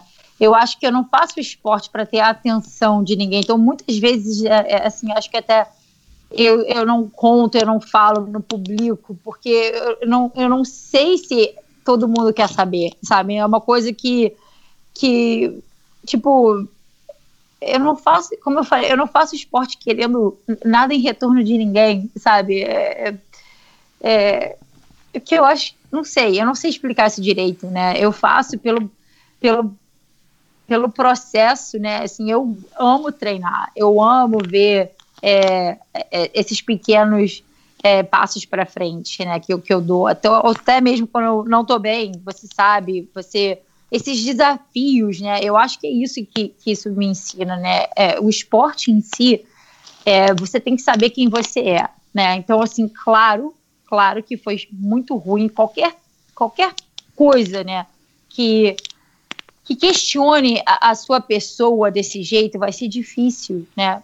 Mas se você não sabe dentro de você quem você é, realmente você não vai ter força para continuar, né? Então, assim, é, e aí eu volto de novo pro meu irmão que mesmo sem, sem ter as duas pernas nunca, nunca aceitou um não. Se o cara quisesse ir aprender a andar de bicicleta, ele foi lá aprender a andar de bicicleta. Ele queria aprender a fazer wakeboard, ele pegou, foi lá aprender a fazer wakeboard. Poxa, sabe, um, assim, eu tô falando que os obstáculos vão estar sempre presentes na nossa vida. É como a gente lida com eles que, gente- que faz a gente quem a gente é, né? Então, assim, eu acho que a maior lição que você acaba tirando disso tudo é que vai ter muita gente que vai te julgar, né? Mas só que você conhece você, né? Tem gente que vai te julgar sem saber quem você é. Vai tacar, pré, vai tacar pedra, vai criticar. é como eu falei, é muito fácil a gente falar de uma coisa que a gente tem pouco conhecimento, né? Então a ignorância está aí, a gente vai ter que sempre lidar com esses tipos de coisa, né? E só que assim, se eu viver a minha vida focada naquilo que os outros estão pensando de mim e não naquilo que eu penso de mim, que eu sei de mim, que vida é essa, né? Então assim, eu acho que ninguém que passou, né? Se qualquer humano nunca errou, que taque a primeira pedra. Vamos botar assim. É, então, eu acho que, primeiro, é fácil a gente falar sem saber a história toda, e segundo, querer criticar né, uma coisa que todo mundo é capaz de fazer. Assim, errar é humano. Errar no sentido de é, é as leis do esporte são diferentes das leis, das leis normais. Né? Então, assim, por mais que você consiga provar né, não ter tido a intenção de doping, não ter tido performance, não ter tido nada, você ainda vai levar essa, você ainda vai ser é, é, é punido, por mais que não exista mais nada para eles poderem te punir. O fato uhum. de você estar presente ali, você vai ter que ser punido, porque na, na cabeça deles algo errado aconteceu. Só que o atleta está sempre errado, né? E, e, ao contrário, lá não é, é, na lei do esporte, né? Não é você é, é como é que fala? Você não é culpado. Você é inocente até ser provado Até que culpado. prove contra. É. Uhum. No, no esporte é diferente. Você é culpado. Até, até que, que, você, consiga... prove que você é inocente. É, é, que é completamente contra as leis do direito, pelo menos do direito Exatamente. brasileiro. Uhum. É, é, em qualquer lugar do mundo. Né? Uhum. Então, assim, é, e hoje, como você vê, assim, até mesmo é, o sistema é falho, porque tem muita gente que vai para a cadeia sem ter cometido um crime. É. Né? Ou por motivos que, sociais, ou por motivos de falta de, de, de né, econômico-social, porque isso tudo custa. Custa na parte emocional, na parte financeira. Né? Não é só com você que está acontecendo, é com todo mundo que está ao seu redor. Né? Então abala várias coisas e no final da história você quer que acabe logo, porque parece um pesadelo que está acontecendo na tua vida, né? E assim, claro que abala a tua pessoa, só que também mostra falhas que tem é, no sistema, né? Que eu gostaria que a gente conseguisse mudar esse tipo de coisa, né? Porque vamos botar a verdade, né? Vamos comparar duas coisas. Você está dirigindo o seu carro e você, é, a, não sei, estacionou no lugar errado. Você vai levar um ticket. Isso é a mesma coisa de você sair desvairado atropelando alguém? Claro que não. Mas só que a gente acaba ca caindo na mesma coisa. Uhum. Porque no esporte é assim. O cara que parou ali estacionado, uhum. estacionou no lugar Entendi. errado, vai levar a mesma tipo de mesmo, é, vai ser julgado, vai da mesma maneira, olhado então, assim, da mesma maneira que um cara que matou 10 é, atropelado, entendi. É, exato. Então, assim, isso é uma coisa que é, eu acho injusto. Não só porque aconteceu comigo, mas com qualquer um. E tem vários atletas que passaram por coisas parecidas, né? E, e assim, lidar com isso emocionalmente é difícil, muito difícil, né? E só que aí você tem que aceitar a situação do jeito que ela é. Se o sistema é assim, eu tenho que viver comigo mesma, assim, sabendo que é, né, eu sei quem eu sou, eu sei que eu nunca faria algo parecido para ganhar uma performance, é, ganhar é, uma vantagem, vantagem, sobre ninguém. É. Porque, assim, eu cresci com alguém que me ensinou diariamente a superar várias coisas sem ter, né, duas pernas. Então, assim, quem sou eu? É, assim, pelo menos na minha vida crescendo, eu acho que a minha alta performance vem de ter passado por tudo isso, de ter pessoas desse né, que passaram e, e mostram para mim diariamente né? Que quando você quer alguma coisa, você vai ter que fazer por você mesmo. Que nem meu irmão, ele caiu o dia inteiro para aprender a andar de bicicleta, mas o cara fez acontecer. E ninguém foi lá segurar ele. Ele falou assim: eu quero, eu quero, eu vou me virar, eu vou fazer isso aqui, eu quero aprender a andar de bicicleta. Então é a mesma coisa. Assim, como aconteceu, a gente nunca teve esse privilégio na, na nossa família de, nossa, de nem pensar de uma coisa dessa, né? Então, assim, é, é realmente você saber quem você é, né? Erguer a cabeça.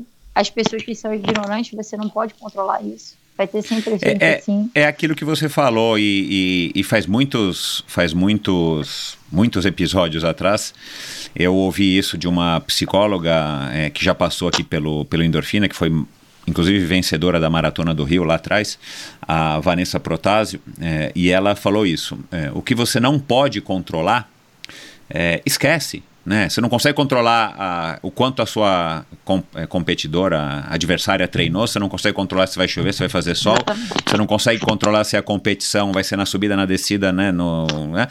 Agora você consegue controlar o quanto você vai se dedicar, o quanto você é, se- é, né, vai se esforçar, o, enfim, o seu equipamento e tal. Então, assim, eu acho que ter essa visão é, é super inteligente, mas de novo, né?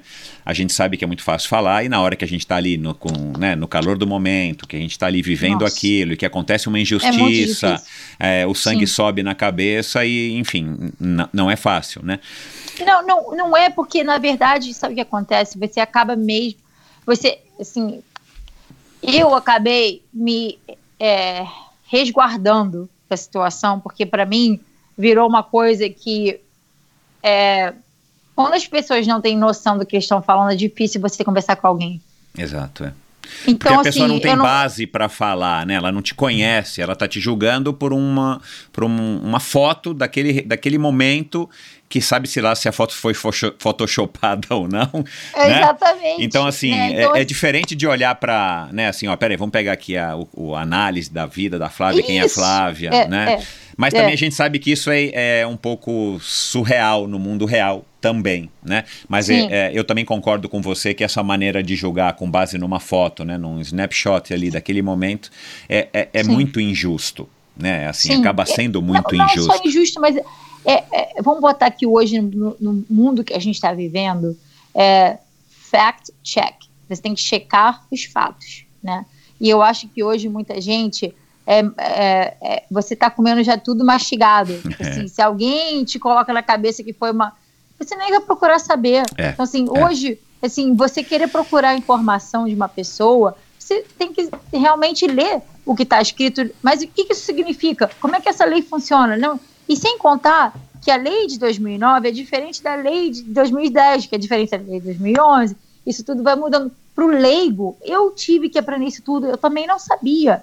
Eu estou falando assim, por isso que às vezes eu tenho um pouco de. Eu tento ter um pouco mais de paciência e empatia com essas pessoas, porque eu sei que está sempre mudando, que eu tenho que ter um pouco de paciência com as coisas que as pessoas não sabem, porque eu também não sabia. Assim, o nível que, que Aham. é quando você está lidando com esse tipo de coisa, você só sabe quando você passa por isso, né? Uhum. E, e de- isso, infelizmente, foi no momento que o, o problema lá do Lance Armstrong estava acontecendo. Então, assim, o Lance, ele- Ai, nossa. é, então, assim, né, todo mundo que caía no. eh, É. Não interessava. Era tipo, off É. their heads. Acabou com tudo. É, Tipo, é, decapta. não- zero chance. Exato. Então, assim, caraca, o cara virou. Ele fez todo mundo virar criminal, entendeu? Assim, Aham. é, então, assim, virou uma coisa que é, até mesmo o advogado do Lance falou assim: a gente não tem como é, argumentar com a USADA, porque eles estão above the law. Assim, o que eles falarem vai rolar, entendeu? Então, Aham. assim, então, é, é, um, é uma coisa muito complicada de poder falar, e eu acho que eu fiquei muito tempo, é, como eu falei, né? é, eu, eu não sou uma pessoa que sou muito na mídia, né? Vamos botar assim. Eu acho, eu adoro acompanhar a Polly porque ela tá sempre postando coisa. Ela é tão assim, é, sabe? Eu adoro. Comunicadora menina, eu adoro- nata. Sim, é, é entertainer. Como é que Entertainer. fala? Ela- É, é, é, é do entretenimento, é. Exato, É, concordo, gente, eu é, morro é. de ir com ela, a gente Exato, sabe, é, é figura. Assim, quer uma risada boa, vai passar com o dia pra fora. Mas é, tipo, muito, tipo, assim, me descontrai, sabe? Então, é, isso, mas eu não tenho, assim, porque eu acho que eu virei uma pessoa muito política nesse sentido, porque eu acabo tendo que falar, de falar sobre coisas que às vezes não são tão agradáveis, né? É, agradáveis no sentido de ter que fazer a pessoa pensar, de ter que fazer a pessoa é, é, é, sair da zona de conforto dela, no sentido que o esporte não é só prazer às vezes, né? Às vezes ele é muito mais complicado do que isso, infelizmente. É, e tem várias coisas que precisam ser melhoradas, que precisam ser. É, né? E, eu, eu me torno aquela chata. Eu não quero ser a chata do esporte, porque eu também amo esse esporte. Eu também eu quero poder né, não ter que sempre falar coisa é, negativa, que precisa melhorar, que precisa isso. Cara, não tem nada melhor do que pedalar. Assim, Para mim é um prazer, até na hora de, de, sofrer, é uma coisa que não, não troco por nada. Né? Só que eu também eu vejo que hoje, com meus 39 anos, eu vejo que a gente já está muito atrás, a gente tem que melhorar muito né? na parte cultural, na parte de querer poder dar uma coisa melhor no, no, no futuro para gente, né? Não é uma coisa que a gente pode ficar só pensando no aqui e agora, né? E, e daqui a cinco anos? E daqui a, vai mudar? Vai melhorar? Como é que vai ser? Né? Eu acho que as pessoas às vezes não param para pensar nisso, no como é que a gente pode mu mudar para amanhã. É. Né? Né? Então, que também é uma cultura imediatista da qual todos somos vítimas, é, inclusive por conta dessa aceleração da informação. A gente é bombardeado N vezes por, por minuto, por hora, é, com um monte de informações e tudo mais. Então, isso também acabou deixando o mundo talvez acelerado demais e as pessoas têm essa ansiedade, né? Assim, infelizmente, é, eu não sei aí na cidade onde você vive, né? Nessa cultura aí californiana e tudo mais, mas, cara, aqui, numa cidade grande como São Paulo, como o Rio, Rio, o Rio talvez um pouco menos, mas assim, a gente vive nessa coisa de, né, tipo, acorda, vai ver a mensagem, aí você vai dormir, vai ver a mensagem no celular, aí você é quer postar, não sei é, não sei se você assistiu, né, o documentário que saiu no Netflix agora recentemente, o Social, Social Dilema. Dilema é. Cara, Dilema social, é, é bizarro, meu. meu, é bizarro, cara. Assim, meu, depois daquele dia eu comecei a pegar o celular falando, meu, começa, tem alguém me olhando, tem um, né? É bizarro, é bizarro. Mas, e, mas e, é. E, e, isso tem o um lado bom, né? Como também diz lá no, no filme, para quem não assistiu, assista, vale a pena, assim, para reflexão, vale se você é, usa ou não usa muito, mas se você tem filhos, se você não tem filhos, cara, acho que é legal para a gente estar tá antenado, né, na, na tecnologia Sim. do mundo de hoje mas isso também acabou contribuindo muito para, inclusive, distúrbios, né, de, de ansiedade entre os jovens, né, essa, essa coisa de, das meninas ou dos meninos se olhar e achar que não está bonita, não está no padrão daquela blogueira, daquele X, daquele Y, enfim. Mas, bom, uh, e de novo, né, cara? Mas é isso, é a percepção, né, aquela é. coisa de, de como a opinião do outro influencia tanto a vida de uma Exato. pessoa. É, é Mas bizarro. eu acho que isso é voltado até ao fato de das pessoas terem menos comunicação é, é, assim, ó, Física, face to face, é, é, face to do face. que você hoje está todo mundo escondido atrás de um telefone. Exato. Então, é, assim, é, é uma, o bullying uma... é maior. É. É, as é um pessoas escudo. não têm. É totalmente. Então, assim, não sei. É chato, porque é, você perde essa você tem que ter uma interação, né? Assim, eu acho que é isso que faz o ser humano, o, o, o, o homem, ser diferente do cachorro, do, sabe? A gente precisa de, de, ter essa, esse contato social, né? Vamos botar assim. É, isso Sim. que eu acho que está afetando muitas pessoas com essa pandemia, é, esse distanciamento social, é, é, não significa não ter comunicação com as pessoas, mas tem muita gente realmente ou tá ou apavoradas, né, não, não saem de casa. É. é realmente o nível de ansiedade está muito grande, ou então famílias com crianças, né, que, poxa, como é que você vai dizer para uma criança que ele não pode ir brincar com o amiguinho? É, sabe? É, não pode encostar Sim. no amigo, não pode chegar não perto, pode. vai para a escola, então, não assim, pode ir no recreio brincar com uma colega, né? Esse difícil, é muito difícil, assim, até mesmo por ponto de treinar, eu não saio para treinar em grupo mais, né? Então, assim, é, porque, porque eu, eu vejo que eu também tenho que fazer a minha parte. Se eu for participar de um grupo, eu, tô, eu, tô, eu me sinto que eu tivesse é, é, dando apoio às pessoas voltarem a, aglomerações. Eu não quero é, isso. o exemplo, né? então, é, é. Exatamente. Então, assim, é, no máximo, meu marido mais um, é, três pessoas bem separadas, sabe? A gente não se toca. Você diz assim, poxa, é, ainda mais para pessoa que é brasileira, a gente tem dificuldade com isso. O americano já é mais isolado por natureza. Então, assim, o cara, eu acho que o brasileiro, a gente realmente sofre com isso, né? Assim, as culturas latino-americanas vão ter muito mais dificuldade com isso do que qualquer outra, né? Então, assim, é, é um momento difícil para todo mundo. Eu acho que a, a empatia, né, é, é uma palavra que vem muito na minha cabeça nesse momento, e eu acho que a gente tem que tentar ver sempre o lado do outro, sempre assim como a gente gostaria que eles vissem. A gente não sabe o que a outra pessoa está passando, sabe? Então, assim, é, um pouquinho de, de compaixão, sabe, pelo outro e. Concordo. E, assim, fazer a nossa parte no, no, daquilo que a gente pode ajudar, né? Assim, eu gostaria de poder ter mais influência aí. Né? Infelizmente, eu peço desculpa até porque, como eu falei anteriormente, né? Eu gostaria de poder fazer mais, é, ter mais presença, só que, na verdade, é, eu tenho que sempre voltar para essa parte mais política da coisa, né? Que às vezes eu acho que eu fico lá. Não quero ficar batendo na mesma tecla, mas eu acho que é importante a gente ressaltar é, essa mudança de cultura que tem que acontecer. Né? A mudança de cultura no sentido de das pessoas, assim, quem quer paz não espera acontecer. Isso é uma coisa que minha avó sempre falou. Tá sujo ali? Ninguém vai. Então pega e limpa, sabe? Para de reclamar. Então, assim. Mas é, eu acho que. É, não, é isso aí, é, é. Vai lá e resolve, né? Não fica esperando sentado acontecer. Isso é, isso você consegue extrapolar para tudo na tua vida, né? Sim. Ô, Flávia, é, tá raspando o microfone aqui no, na, na coisa do teu zíper. Ah, pronto. Tá.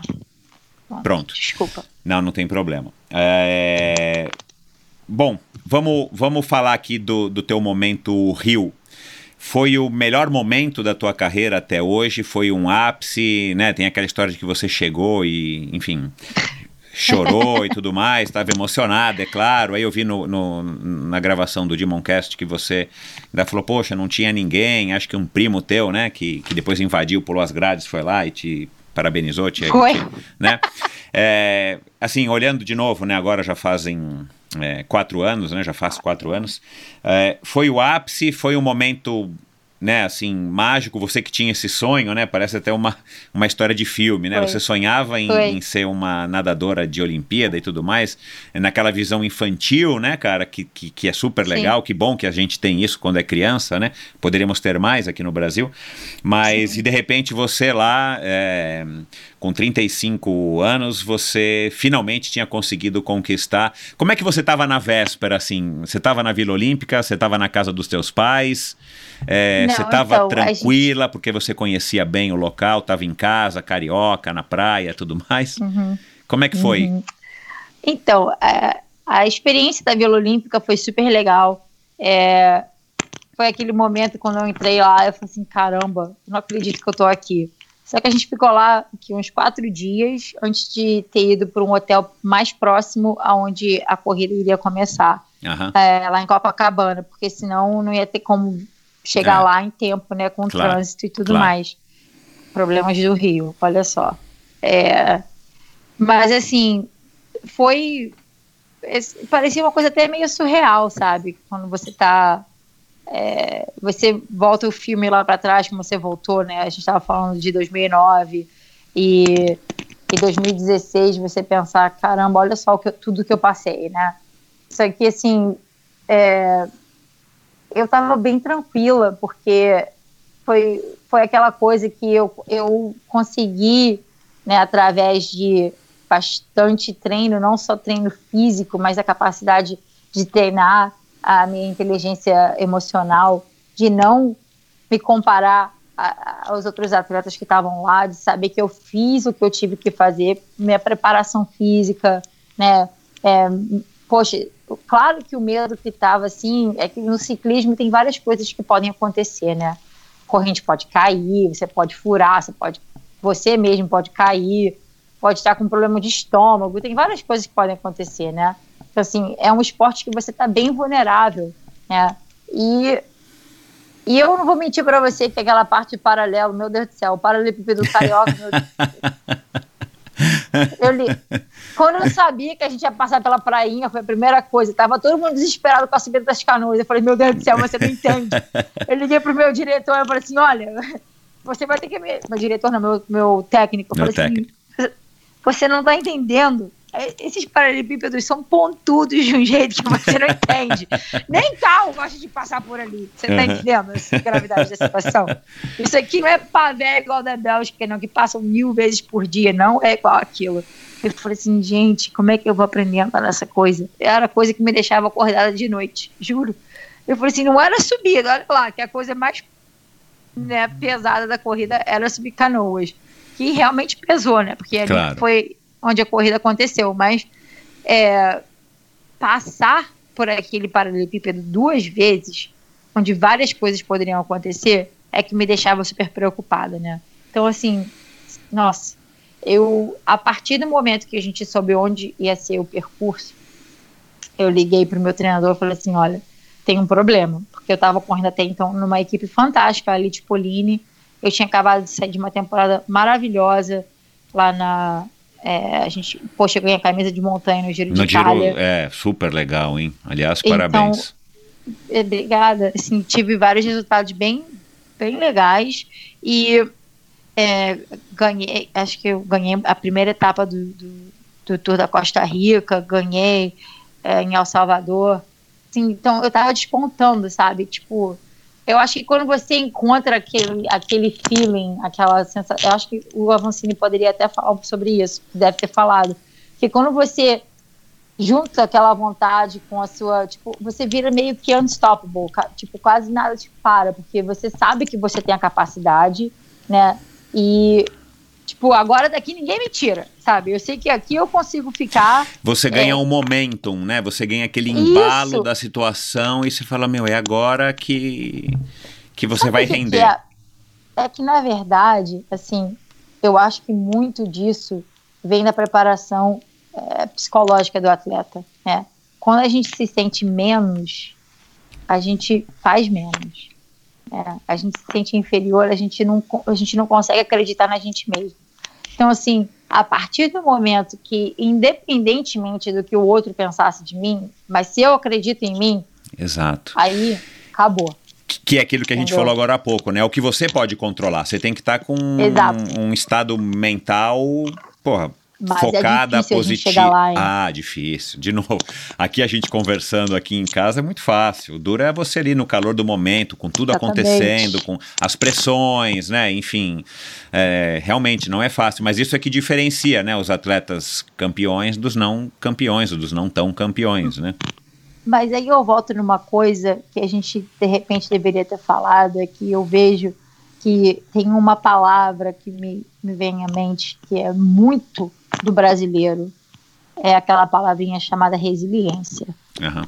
Eu acho que o brasileiro tem disso de sobra, Uhum. porque a gente passa por muito mais dificuldade É. do que, É. né, ainda mais na Europa, assim, onde todo mundo tem tudo de mão beijada e a gente rala para conseguir né, É. é, metade daquilo que eles têm. Então, assim, é, essa parte da resiliência, quando você junta sua resiliência com aquela é, autoconfiança, né? Então, assim, eu vejo, eu falei isso já para as meninas da equipe do Memorial, falei assim, olha, você quer saber a maior diferença?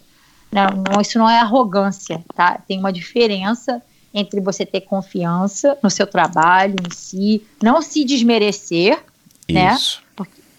e tem uma pessoa arrogante que acha que isso, né? Mas eu vou comparar uma coisa. Se você pegar um atleta da Holanda, você nunca vai escutar essa pessoa. Você pega uma Theo Van Der Poel, uma Annemiek van Vleuten, eles falam, eu sabia que eu estava preparado. Você vê alguém agradecer a Deus alguma coisa? Eu não estou tirando a religião da coisa, não. Não, não. Assim, eles podem até acreditar, eles podem até acreditar, só que assim, é, é, a questão é que assim, um mais um igual a dois. É, Ponto. é. E pro, pro, pro latino é um mais um, se Deus quiser, igual a dois. Adorei, cara.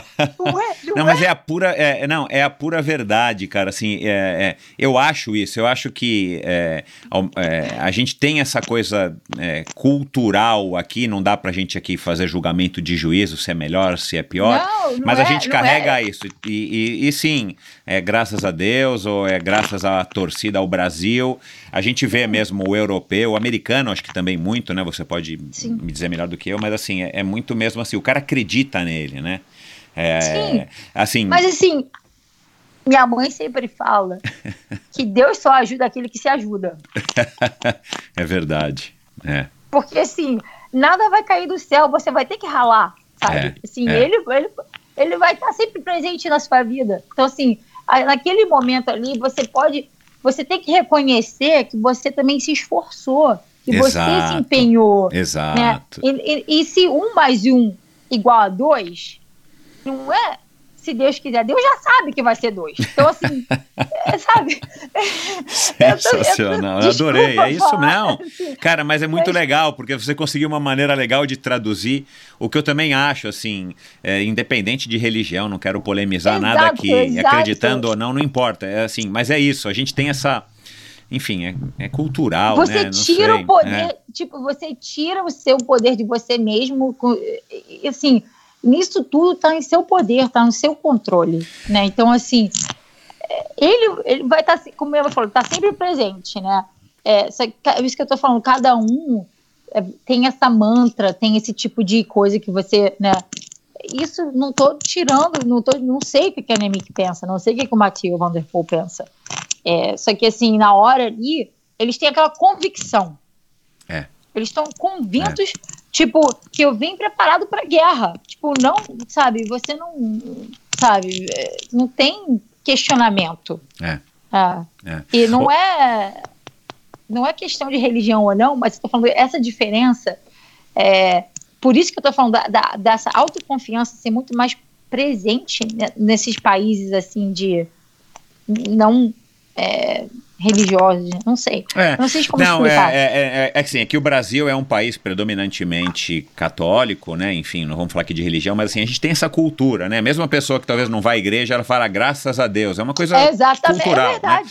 Agora, tem uma coisa, eu já falei isso aqui em outras ocasiões com outros convidados, mas queria ouvir a tua opinião, já que você tocou nesse assunto e eu, eu, eu tô curioso aqui agora.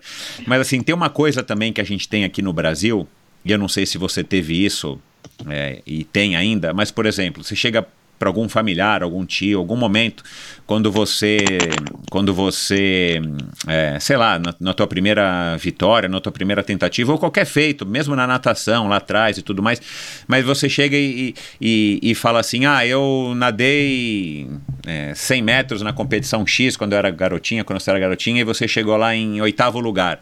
Aí todo mundo fala, nossa, que bom, parabéns. Aí você vai fazer 17 anos, 18 anos, 20 anos, você vai participar de alguma coisa, ai, que legal, puxa. No meu caso, né, que comecei a fazer esporte muito cedo, nossa, você corre a São Silvestre, nossa, parabéns. E eu tenho a impressão de que, é, eu tenho a impressão de que em outras culturas, não é que não valorizem, mas assim, cara, Sim. legal, e agora, qual é o próximo?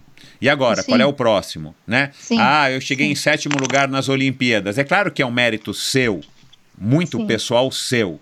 E, e, e não vou desmerecer esse mérito porque quem sou eu, né? Você tem um mérito pessoal, mas assim, o americano, É, mas o europeu, next? Qual é o próximo? é, então Sim. agora eu quero chegar em sexto, agora eu quero chegar em, segui- em, em quinto, eu quero chegar em terceiro, eu quero chegar no top, né? E a gente, e a gente tem muitos depoimentos, por exemplo, de atletas, e de novo, não estou fazendo julgamento de juízo, mas eu estou analisando aqui um contexto cultural. O cara Sim. se classifica para as Olimpíadas, pronto, já, já acabou. Chutou o balde. Tipo assim, é, não, não intencionalmente, mas culturalmente, acho que todo mundo ao redor daquele cara, tirando um técnico ou um patrocinador, o cara chega e fala: Meu, parentes, principalmente os nossos pais, os tios, né? Nossa, que legal, meu, parabéns, você já chegou lá. E eu acho Não que foi, pro é. europeu, pro americano, sei lá, pro russo, pro japonês, é uma coisa muito mais assim, legal, mas vamos lá, e agora? What's next? Qual é o próximo, né? E aí, claro, né, o teu sétimo lugar é um super mérito, mas é óbvio, se você tivesse tirado o quinto ou terceiro, ou se você tivesse dona de uma medalha, ia ser o auge, né? Mais auge Sim. ainda, quer dizer, então assim, eu acho que tem um pouco desse, dessa questão cultural como a gente não tem a cultura dos esportes aqui no Brasil, de se contentar com uma coisa mediana, ou, né, não fazer questão. E o Lance Armstrong diz isso, e com toda a arrogância que ele, que ele tem, que ele ainda tem e tal, que o segundo é o primeiro perdedor. Isso que o meu irmão falava pra mim. Entendendo a cultura Ju- americana, eu consigo analisar isso com bons olhos, assim, tipo assim, é verdade, o, o primeiro ganha, né? E no ciclismo, ainda mais ingrato, né? Porque o primeiro ganha, ninguém quer saber quem foi o segundo do Tour de France ano passado, quem foi o segundo do Nem Giro sei. Rosa de. Então, mas você sabe quem ganhou, né? Então, infelizmente, é, o ciclismo ainda tem esse agravante, né? Mas, enfim, é, você também enxerga um pouco dessa. de- de- dessa, desse peso cultural, talvez, que a gente tem aqui no Brasil, que todo mundo carrega, infelizmente? Então, isso é engraçado você falar, porque minha mãe, sendo brasileira, ela é bem assim. Meu pai, sendo alemão, era o contrário. Então, assim, eu cresci numa família que era muito interessante. Porque, tipo, se meu pai tivesse lá assistindo a competição de natação e eu cheguei em quarto, e eu tô lá, tipo, melhorei meu tempo, Aham, mas aham. per- né, não subi no pódio. Ele falou assim: Pô, senta aqui. O que, que você acha que você poderia ter feito para melhorar esse resultado? Tipo, eu não tô conseguindo nem respirar, pai. Sabe? Caraca, você, você quer me esticar? Porque se eu você conseguir me esticar, eu vou conseguir andar melhor. Mas assim, eu. Olha só, a, a crítica, a análise dele, tipo, é, você comeu bem, você. Sabe, isso aqui. Minha mãe, tipo, ah, que bom. E meu pai, tipo, como é que a gente pode melhorar isso? Né? Tipo assim, tá, foi bom, você chegou em quarto, mas você sentiu como dava para melhorar na, na, no sua, na sua é, batida, não sei o quê, aham. saída do bloco. É, o que, você- que, que você tá pensando que você tá. Cara, super crítico. Crítico, na, tipo. Constructive criticism. né? Isso, Um- é, é, fazendo críticas construtivas, buscando que você Exato. evolua, que você melhore, enfim, né? Exato, exatamente. Então, assim, pra mim, com meu pai, era tipo, nada era bom o suficiente, porque tinha sempre alguma coisa pra melhorar. E com minha mãe, eu falei assim: eu só quero ouvir o, só quero ouvir o comentário da minha mãe, porque eu chego de comentário crítico. Minha mãe, pra mim, era assim, Parabéns, filha, Ah, você é a melhor do mundo e tal. mais ou menos. Ela, tipo, consolava a gente da crítica do meu pai, né? Porque, pô, assim, com ele é difícil, gente. Era assim, quase. Falei assim, meu pai, você sabe aquela Um pouquinho palavra? menos. Sorrir. Ah. Sorrir. Like, Coitado. tá, mas assim, meu pai era bem alemão nesse sentido. Ele era. Não que ele fosse durão, mas assim, ele reconhecia isso aqui.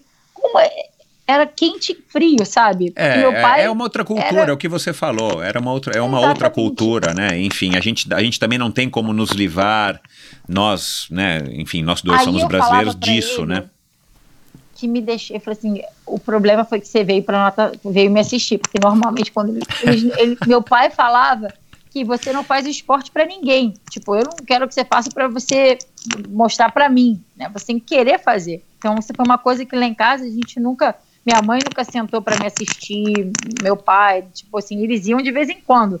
Mas a minha mãe assim, olha, você não vai ficar sentada aqui três horas não. Tipo, vai nadar, depois eu venho te buscar. Então, assim, é, isso aqui é história de vocês. Então, assim, ela nunca. é, a gente nunca fez o esporte para ter reconhecimento dos nossos pais, se isso faz sentido.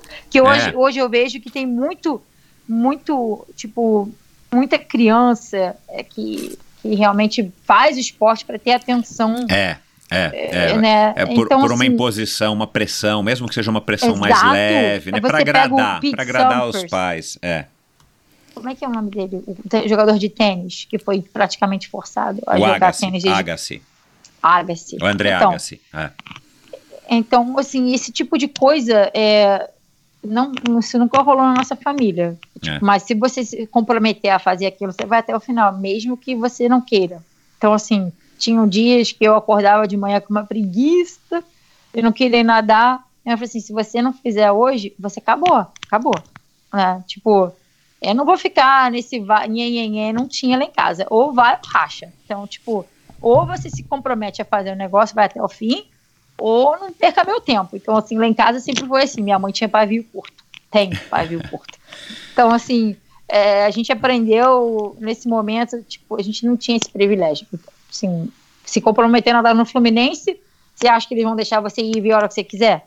Então, assim, esse tipo de comprometimento era uma coisa que a gente teve que aprender bem cedo, que meu irmão, aliás, ele entrou no Fluminense antes de mim, então eu fui seguindo os passos dele, mas eu mais ou menos ainda tive, assim, é, esse tipo de coisa de, de realmente, mesmo que não seja aquilo que você esperava, se você se comprometeu, você vai até o fim. É, que é um então, ensinamento, assim, né? Também assim, não, é, não chega a ser pressão. É mais uma, assim, olha, eu tô te ensinando que assim, você escolheu um caminho, você vai até o fim, ou pelo menos até um certo ponto, para depois você dizer aquilo que você falou de experimentar, tentar, e depois você pode voltar e falar, não, não gostei, não vou, vou mudar. Exatamente, né? exatamente. É. Agora, é, Vamos lá, você não falou do. Você falou do pré, mas você não falou do pós. Aí, é, já que eu sei que você está com o horário contado, Flávia, o que, que eu queria que você falasse um pouco aqui para mim e para o ouvinte. É, você terminou a prova, me conta como é que foi aquela sensação, aqueles momentos que, que eu sei que, que foram bem legais, mas também de desabafo e tudo mais. É, e nesses últimos quatro anos, assim, como é que você está hoje e o que que, o que que você acha, o que que você imagina, o que que você está buscando para o futuro mais próximo, né? Tem Tóquio 2021, a gente já falou um pouco, né? Não é, é antes de gravar que não, não é tão simples, né? Para o Brasil conseguir mandar as meninas e tal. Mas vamos, vamos passar a Tóquio e vamos pensar para os próximos três, quatro anos como é que você vislumbra isso. Então, aquele momento da, da tua vitória, né? Porque acho que é assim que a gente pode dizer um sétimo lugar é, ali no Rio, na tua cidade e tudo mais, um, um, ápice da tua carreira, e agora esses, esses quatro anos que se passaram, e depois, vai, mais uns dois, três, quatro anos para frente, como é que você se vislumbra aí? O que, que mudou de lá para cá, da tua vitória no Rio, é, da tua, do teu sétimo lugar, e o teu futuro aí para 2020 e pouquinhos? Então, é, o que mudou depois foi quando eu realmente vi que, mesmo tendo uma, uma né, um resultado desse, a gente ainda tem muita dificuldade no Brasil de mudar o status quo. Isso foi realmente uma coisa que me desanimou bastante.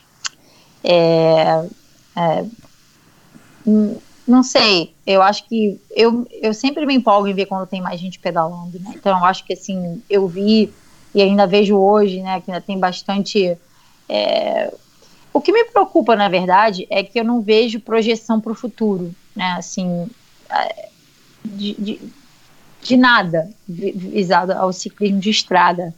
Então, assim, você quer dizer para o teu, pro teu futuro, para um futuro onde você ainda vai estar tá ativa e competitiva, ou você diz futuro. No geral. No geral. todo. Tipo assim, nem isso, nem esse resultado mudou a atitude para a gente melhorar. Que é um desperdício, né? Entende, entende o que eu estou dizendo? Tipo assim, vê que a gente tem capacidade e ajuda a gente agora.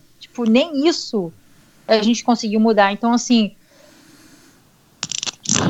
I'm sorry. Exatamente. Então, assim, o é, que mais que eu preciso fazer para a gente conseguir esse, esse tipo de. É, é, realmente, eu não tenho nem palavras para descrever a sensação, porque foi eu pensei que esse poderia ter sido um turning point, um momento em qual a gente poderia é, falar assim, é, caramba, é. ok, agora vamos, sabe? É, co como os jogos foram para o Brasil, né? A gente achou, né? A gente que curte esporte falou, meu, tudo bem, a gente sabe que tem corrupção, que tem roubalheira, que vai ter mil defeitos e não é fácil. Mas, cara, acho que depois dos jogos tudo vai melhorar, meu. Pelo contrário, né? A gente ainda vive hoje, ainda mais depois da pandemia, agora é uma, uma ressaca assim das Saca. bravas, né? Sim, e sim. a gente de uma maneira geral, nos esportes amadores ou nos esportes menos é, do, do mainstream, a gente está realmente meio que desamparado ou não, se não totalmente, né? Desamparado. Totalmente, né? É, então, é. assim, isso foi aquela coisa que. É, olha, não vou mentir, eu já pensei até, né, como eu falei, hoje o que vier do Brasil é extra. Eu não faço nada esperando. Aham, aham. Isso também te né? dá um conforto, vai, uma, um conforto psicológico para que você não se decepcione também, né? Fique Sim, naquela expectativa. É mais ou menos isso. É, Exatamente. Acaba sendo uma, um, um, escudo, uma defesa para que. Um, né? um cop-out. É, tipo, eu tô me. É, para que que eu vou ter exatamente, mas é, é, exatamente o que você falou, na verdade, né? É um, um modo de me proteger, de, de não criar falsas ilusões é, é por isso que hoje até eu estou pensando em, em, ver outros caminhos, porque eu também cheguei no momento que eu não quero me dedicar ao ciclismo de estrada totalmente. Né? É, eu acho que esse, isso já aconteceu depois de 2016. É, não foi uma coisa que.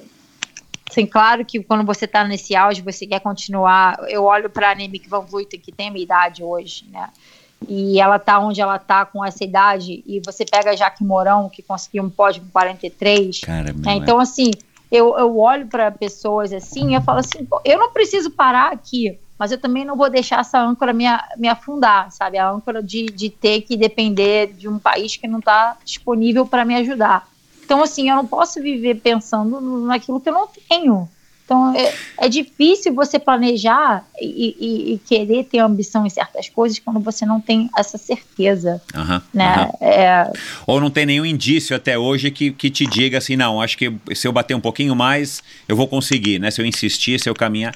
A verdade é essa. É... Tem uma hora que a gente também cansa, né, Flávia? É, é, é mais ou menos isso. tipo, eu cheguei naquele ponto que, tipo, é, sabe, o Brasil não investiu nada em mim, no meu crescimento como atleta, no meu desenvolvimento como atleta.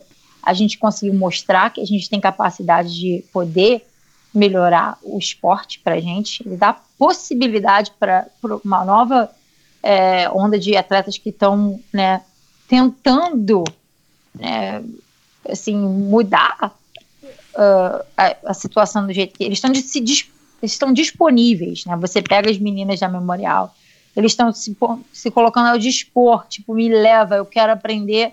E assim, se você não ajuda é, as entidades que têm possibilidade, o poder de poder fazer isso, não estão se mexendo, assim, é, realmente você fica de mãos atadas, porque no fim do dia ainda representa essa bandeira. Né? Para eu poder ir para o Mundial, se a CBC não mandar, eu não tenho como ir. É. Exato. Então, assim, é. é. não só eu, mas qualquer atleta. Assim, é, qualquer é. atleta. Não, né, vamos supor se eu tivesse doente, eu, eu caí agora em maio, tive uma conclusão e uma fratura enorme aqui na. Hum, na clavícula.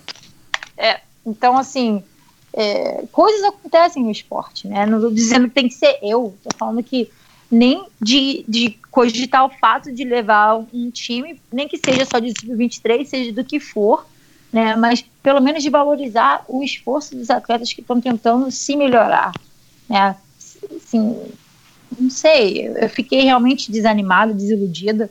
É, não dá nem para explicar. Do mesmo jeito que eu estava lá em cima, é, uhum. imediatamente você já vê que, é, infelizmente, se a gente não. Tipo, eu tive que ter aquela presença de, de, de espírito, né? De, de não deixar aquilo me abalar muito, mas também me remover da situação, porque senão eu vou viver sempre triste. É. Tipo, então, assim, eu não tenho como deixar uma coisa que eu gosto tanto de fazer ser uma coisa tão ruim na minha vida. Então, assim, eu não, não vou dar esse, esse poder para esse tipo de ah, situação. Ah, é, é, faz Entende? sentido. Então, uhum. assim, é uma coisa que, por mais que eu queira mudar, se eu não tiver é, assim, é que nem eu pego o cara do salto com, a, com vara, ele fez história no Brasil. Então. Você nunca mais ouviu falar dele. Então, é. assim, caramba, o que, que uma pessoa precisa fazer? A gente já mudou tanta coisa, a gente fez história, tantas coisas legais que a gente podia mudar para melhorar, e, e, nada disso, está tudo indo pro. É. De baixo, sabe? Pro, então, assim, eu não sei, eu não sei o que te responder.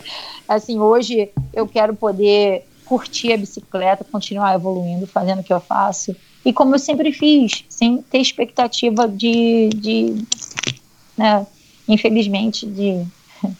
É, eu não. Hoje eu acho que eu já estou naquele momento que eu. A gente já tentou aquilo que a gente pôde através dos meios que eu, que eu pude. E eu não vou continuar fazendo a mesma coisa porque não está dando resultado. Então, assim, eu ou tentar fazer outra iniciativa com outros grupos de tentar criar uma bolsa para ajudar um atleta a ir para fora. Eu tenho vontade de poder fazer isso. Só que, assim, através dos meios que a gente tem, não tem como. Assim, eu não vejo mudança acontecendo. Já tem quatro anos e nada aconteceu. Parece que tudo piorou. Uhum. Então, assim, eu não sei se isso é devido à falta de investimento ou isso, aquilo. É, tem sempre como eu falo. Todo mundo quer criticar, quer falar. Eu só sei que, assim, eu, por vias, é, eu sei também que não é fácil ser um atleta no Brasil e, e querer melhorar, e, e, só que você tem aquilo que você tem aí à disposição. Então, assim, é meio. É, é ter aquela expectativa que não é, é, é. que nem o cara que vai para academia uma vez por mês e quer sair de lá sarado. Não tem como. É, cara. É. Né, assim, é, assim, eu só queria ver o esforço do atleta ir mais longe, né? Assim, isso tem que ter um pouco mais de apoio. É, o atleta mesmo, a gente falando de blogueiragem aí, eu vejo que tem muito mais companhias, assim, marcas de, de bicicleta, de ciclismo, apoiando o blogueiro do que o atleta em si. Então, assim, nem que fosse meio a meio, faz metade blogueiro, mas também dá uma ajuda para o atleta que está tentando. Às vezes você vai para um Pan-Americano, tem atleta que vai lá competir representando o seu país com uma bicicleta que é super inferior à que o blogueiro está usando. Uhum. Então, assim, caramba, sabe? É difícil você engolir um sapo desse, assim, uhum. porque se fosse mais igual, tipo, tá, eu entendo que você precisa do blogueiro, mas se vai dar para um blogueiro, dá para um atleta para fazer talvez, a balança talvez uma, uma responsabilidade social um, é, é, mas também, né, é, Flávia, esse assunto eu sei que é um assunto polêmico, também a gente não vai entrar aqui agora, até porque já estamos né, extrapolando aqui no o final, tempo, mas, mas uh, também é uma visão de longo prazo, né? Igual a história da, do ciclismo feminino, né? E, e eu tenho Sim. ouvido muito debate nesse sentido ultimamente, assim, cara, investir no ciclismo feminino é, é também uma Claro que não vai dar retorno no primeiro momento, mas assim, se você criar uma cultura, tem todo o mercado de mulheres, cara, para consumir, tem todo um mercado, né, de, de criar ídolos, de representantes como você, como tantas essas outras que você citou aí, é, aqui no Brasil, como a Polegate e, e tantas Sim. outras, de, de estimular as meninas. Olha, então eu quero ter uma bicicleta igual a da Flávia, eu quero, então eu quero usar um equipamento igual ao da Sim. Flávia. Quer dizer, é, tem toda essa coisa que é aquela relação do ganha-ganha. Né? Só que alguém Sim. precisa investir, alguém precisa dar, atirar a primeira pedra no sentido positivo Sim. de investir, de acreditar e, e a, a, tua parte, né? Que, que, que, já ficou bem claro aqui, você já fez e já fez até talvez é muito mais, com muito mais empenho, muito mais esforço, mas é ruim mesmo quando a gente não recebe essa bola de volta ou quase nada, né? Então assim realmente dá essa, dá essa enfim, esse desânimo, essa desesperança. Mas para a gente não terminar a nossa conversa aqui num, numa vibe ruim, é, uma curiosidade, né? Você começou a pedalar tarde, né? É, encontrou no ciclismo, né? Esse teu esporte, essa tua paixão e, e todo esse êxito que você está tendo ainda na tua carreira. É, você se vê hoje, porque é, muitas pessoas que eu converso aqui, tipo, começaram a pedalar desde moleque, né? Outro começou é. a pedalar com 7, com 8, com 10. Eu comecei a pedalar, sei lá, com 5, com 3. E até hoje é. eu não larguei a bicicleta. Uh, você se vê, então, é, nessa tua relação com a bicicleta, que já é uma relação né, bem estável e, e duradoura. Você se vê pedalando, tipo, pro resto da vida? Ou você, por, por esse teu jeito de, de repente, a hora que o ciclismo, de repente, você der uma, uma saturada da parte competitiva, você fala, não, então agora eu vou sei lá, fazer snowboard, eu vou patinar, eu vou surfar, sei lá. Como é que você se enxerga? Ah, eu acho, eu acho que é difícil. Eu acho que, assim. Ou mesmo que seja mountain bike, ou mesmo que seja e-bikes, então, né? Então, mas é que, seja... tá, eu acho que mountain bike hoje está me chamando bastante, bastante atenção. É, porque eu acho que o que eu mais gosto do, do ciclismo é que está sempre me desafiando, está sempre me melhorando, está sempre me tirando da minha zona de conforto. E como eu foquei tanto na estrada, né? Assim, eu nunca me dei o privilégio de poder conhecer ou me desafiar de outras formas, tipo no mountain bike ou no, né, começando maratona, nada dessas coisas malucas de cross country aí não, que esses caras são malucos. é, e o triatlon, não? Para quem nada, né? Que eu imagino que você nada, imagino que você eu deva nadar ainda super bem. Uhum. Tô com duas placas aqui nos ombros, então fica difícil a adaptação. Eu tava pensando em duathlon ou então trail running, porque eu gosto, eu gosto dessa sensação de liberdade, mas assim, não tem coisa melhor do que a bicicleta, gente, não tem. Eu não consegui encontrar até hoje uma coisa que me faça, sabe, sorrir de, de orelha a orelha, que nem a bicicleta. Pode estar tá chovendo canivete, Sim, mas é, ainda consegue me botar um, um, sorriso no rosto, porque tem, me dá uma sensação de liberdade, de você realmente, é, sei lá, se excluir do mundo, mas ver o mundo de um modo bem diferente, é, sabe? É, é, é tanta beleza, tanta. É, uma terapia, né? Pedalar é, uma, uma terapia. terapia. É sim. E assim, eu, eu gostaria de fazer um Cape Epic, fazer um, sei lá, uma dessas. Mas eu sou mais do endurance, eu não sou dessa um Brasil Ride o que eu tenho medo são dos bichos. Ai, assim, juro. cara, cobra, e mosquito. Nossa senhora. Ô, Flávia, eh, já que você tocou nesse assunto, é, o Xterra é uma, o Xterra é uma é um, é um esporte bem legal e tem a história do, é. do trail running, né, normalmente, é. e, é, e, o mountain bike, enfim, e, e a natação para você, imagino que não seja problema. A placa nos ombros, enfim, a não ser que você não tenha mais mobilidade, mas você também não, não vai precisar. É. É. Enfim, eu, eu tô com meus dois ombros operados e já faz acho uns três anos e tô perfeito, consigo nadar, fazer flexão, barro, o que for, e não, não sinto mais dor, graças a Deus. Mas enfim, e, e, e, e você deve conhecer, né? Eu acho, a, a, a, Daniela Genovese, tua conterrânea lá do Rio de Janeiro. O Race Nossa, Across America para você. É, o Race Across America para você não é uma.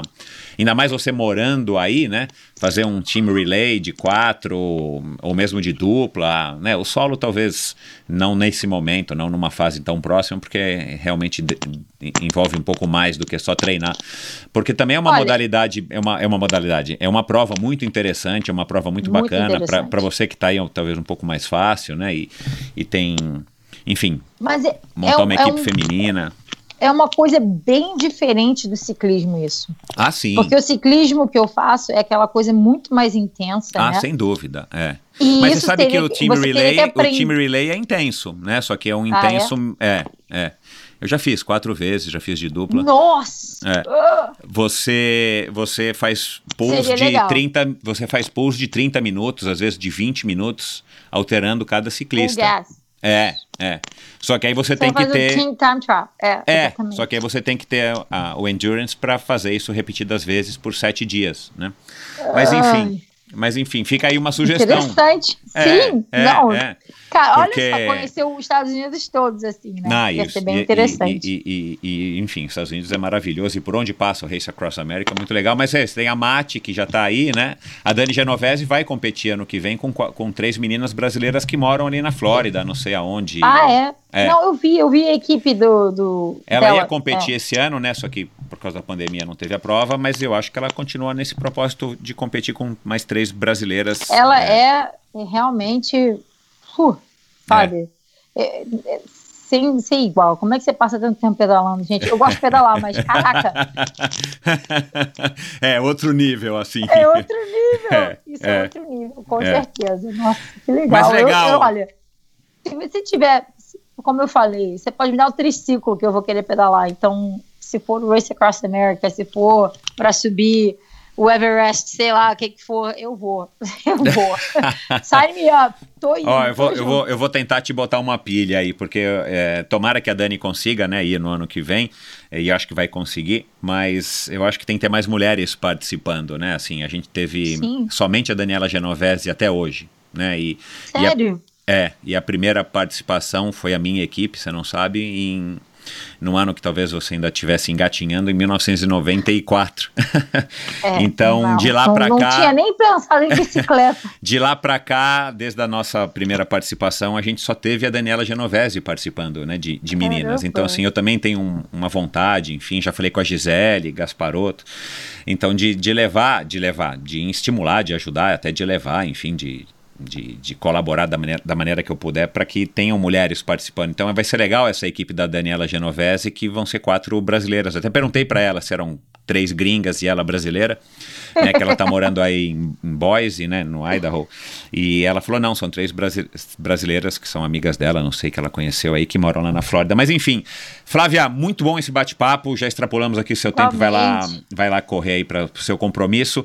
É, quem quiser te acompanhar e quem quiser saber mais, quem quiser, enfim, trocar uma ideia com você, as meninas que estão ouvindo, como é que faz? Qual é o melhor jeito de te achar? Ah, eu acho que pelo Instagram, né? Ou pelo eu também uso o Twitter. É, procura é, lá. É, não é Flávia de Oliveira. É, então não é Flávia de Oliveira que eu demorei para achar. É, como é que é? Little Crush? É. LL Crush. Isso. C-R-U-S-H. Aham. E, e, eu acho que esse é do, do. Esse é do Instagram. Instagram. É. É. E no Twitter é Flávia Oliveira Parques, que tá com ah, tá.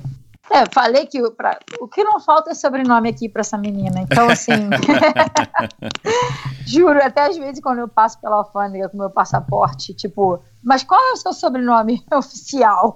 Assim, tem uma lista de nomes aqui, tô brincando. Exato, é. é. Mas é, o nome de brasileiro é realmente um livro. Pra americano, eles saem cortando o nome, né? É, São é, é nome bem e sobrenome, é nome, sobrenome e ponto, é verdade. Isso, Mas bom, é. é, eu vou colocar é, os links, inclusive para o Cyclists Alliance, eu não conhecia, vou dar uma pesquisada. Nossa, Obrigado por ter por me, me, me contado bem legal essa que- iniciativa. E vou colocar aqui no post do episódio de hoje lá no meu site endorfinabr.com. Quer dar um último recado antes da gente desligar? Gente, bora pedalar. Só isso que eu tenho para dizer. Aproveitar a vida sobre duas rodas. Bacana, recado tá dado. Muito obrigado, um beijão e boa sorte, Flávia. Obrigada, tamo junto. E é isso, pessoal. Outro episódio. Tomara que vocês tenham gostado. Eu adorei. Que conversa bacana. Que menina inteligente. Que menina é, super atleta. Um, enfim, uma autêntica representante aí do nosso ciclismo nacional. E com opiniões bem legais. Eu acho que vale a pena refletir. Eu acho que é, foi por isso que eu trouxe ela quando a Mati me falou dela. Aliás, obrigado mais uma vez. Obrigado, Mati. É, quando a Mati me falou dela, eu comecei a fazer uma, uma pesquisa já faz alguns meses. É, eu logo fui percebendo, depois conversando com ela, né, pelo telefone e tal, você vê que é uma menina aí que, que pode contribuir muito, que já contribuiu muito e que tem muita opinião, né, sobre o nosso esporte. Infelizmente, é, nem todas as opiniões são boas, mas é isso, é esse ponto de vista que eu queria trazer aqui para ela, o ponto de vista dela e, e fazer com que a gente possa refletir. E uma história também inspiradora, uma história bem legal de mais uma, uma atleta, mais uma mulher, mais uma pessoa campeã, passando aqui pelo Endorfina. E a gente conversou é, durante esse tempo todo e falou aí de, de diversas pessoas, inclusive a gente não falou de algumas, mas eu vou citar aqui que você também pode ir aí na, na biblioteca, nos arquivos do, do Endorfina e dar uma procurada, né? Mas a gente falou da Marcella, que já passou por aqui, a Ana Paula Polegatti, é, que já passou por aqui, de fato é uma pessoa super alto astral, com uma energia muito legal também. A Vivi Faveri, a Gisele Gasparotto, a gente falou, claro, do Henrique Avancini, da Jaque Mourão e agora mais para o final da Daniela, Daniela Genovese e outras mulheres que já passaram por aqui também, que vale a pena você é, conhecer, para você é, se inspirar, para você se emocionar. A Ana Augusta, a para citar aí as últimas, né? Ana Augusta, a Andréa Carroça Hessel, a, a Raquel Gontijo e tem muitas outras que, que, que já estão é, na pauta aqui, que já estão sendo, já estão no pipeline para eu gravar e que eu acho que até o final do ano, comecinho do ano que vem, é, vão à hora. Então, se ligue se você quer conhecer histórias inspiradoras de mulheres fortes, de mulheres é, campeãs e mulheres que têm história para contar e opinião, principalmente. É, se liga aqui no Endorfina. Dê um alô para, dê um alô para é, para Flávia. Eu vou colocar aqui os links para o Instagram dela, para o Twitter dela, Li- Little Crush. É, eu não vou aqui soletrar, depois você dá uma olhadinha e manda uma mensagem para ela dizendo que você ouviu, fazendo perguntas, questionando, comentando. Ela com certeza vai adorar. E mandem, como sempre eu falo, mandem aqui para mim no Endorfina BR no Instagram. Esse é o perfil do Endorfina. É, não adianta mandar para o Endorfina Brasil. Recentemente é, teve um ou outro ouvinte que acabou mandando no Endorfina Brasil e, e eu fiz esse Instagram, na verdade, para direcionar para o Instagram oficial e simplesmente por uma questão prática de digitar BR, não ter que escrever Brasil. Mas eu praticamente não olho. Eu sei que eu deveria olhar, mas enfim, tá faltando bastante tempo para ser bem sincero, então eh, não mande, mande no Endorfina BR e, comentem quem que vocês gostariam de ouvir, se vocês acharam legal a história da Flávia, se vocês têm alguma, enfim, algum comentário, alguma crítica, alguma sugestão para fazer, eu sempre eh, respondo, às vezes demora um pouco, mas para mim é sempre um grande prazer e continue ligado. eh, semana que vem, mais uma história bacana, mais um episódio inspirador com uma, um personagem interessante para te inspirar. Muito obrigado, bons treinos, boa semana e até a próxima. Valeu! E eu quero agradecer então aos patrocinadores do episódio de hoje, a Bovem Energia. A Bovem é uma comercializadora, uma gestora e uma geradora de energia. Assim como para os meus convidados, para a Bovem, energia é um assunto muito sério. Uma empresa sólida e confiável, com profissionais experientes e treinados para lhe oferecer agilidade no atendimento, robustez e competência na condução dos negócios. Saiba mais em bovem.com.br e siga arroba Bovem Energia no Instagram. De energia, a Bovem entende. Esse episódio também foi um oferecimento da Seven Sherpas, a Seven Sherpas que tem como lema explorar o mundo praticando esportes. Seven Sherpas é uma empresa com sede na Califórnia, especializada em experiências esportivas nos destinos mais legais do mundo, com roteiros exclusivos desenhados por experts em viagens e esportes. Além do calendário de viagens programadas já para 2021 de volta, a Seven Sherpas tem como grande diferencial os day rides em mais de 30 cidades pelo mundo e viagens customizadas para você, sua família ou grupo de amigos. Para saber mais, visite sevensherpas.com e siga arroba Sherpas no Instagram, lembrando que o Seven é numeral. E esse episódio também foi um oferecimento da Supacas, a marca californiana de acessórios mais coloridos e casuais do mercado. Encontre os produtos da Supacas no site ultracicle.com.br e nas melhores lojas do ramo. Frete gratuito para você, é, que é ouvinte do Endorfina, em compras a partir de 100 reais. Basta utilizar a palavra endorfina no campo de cupom de desconto antes de finalizar a sua compra no site ultracicle.com.br e siga arroba supacasbr no Instagram. Lembrando que o Supacas é com Z no final. Esse e todos os episódios do Endorfina são editados pela produtora Pulsante. Obrigado por ouvir esse episódio do Endorfina. Acesse o endorfinabr.com Vá no post do episódio de hoje para conhecer um pouco mais sobre o meu convidado e alguns assuntos abordados em nossa conversa. Lá você ainda encontra todos os episódios do Endorfina. Siga o Endorfina BR no Instagram e confira imagens inéditas e inusitadas dos meus convidados.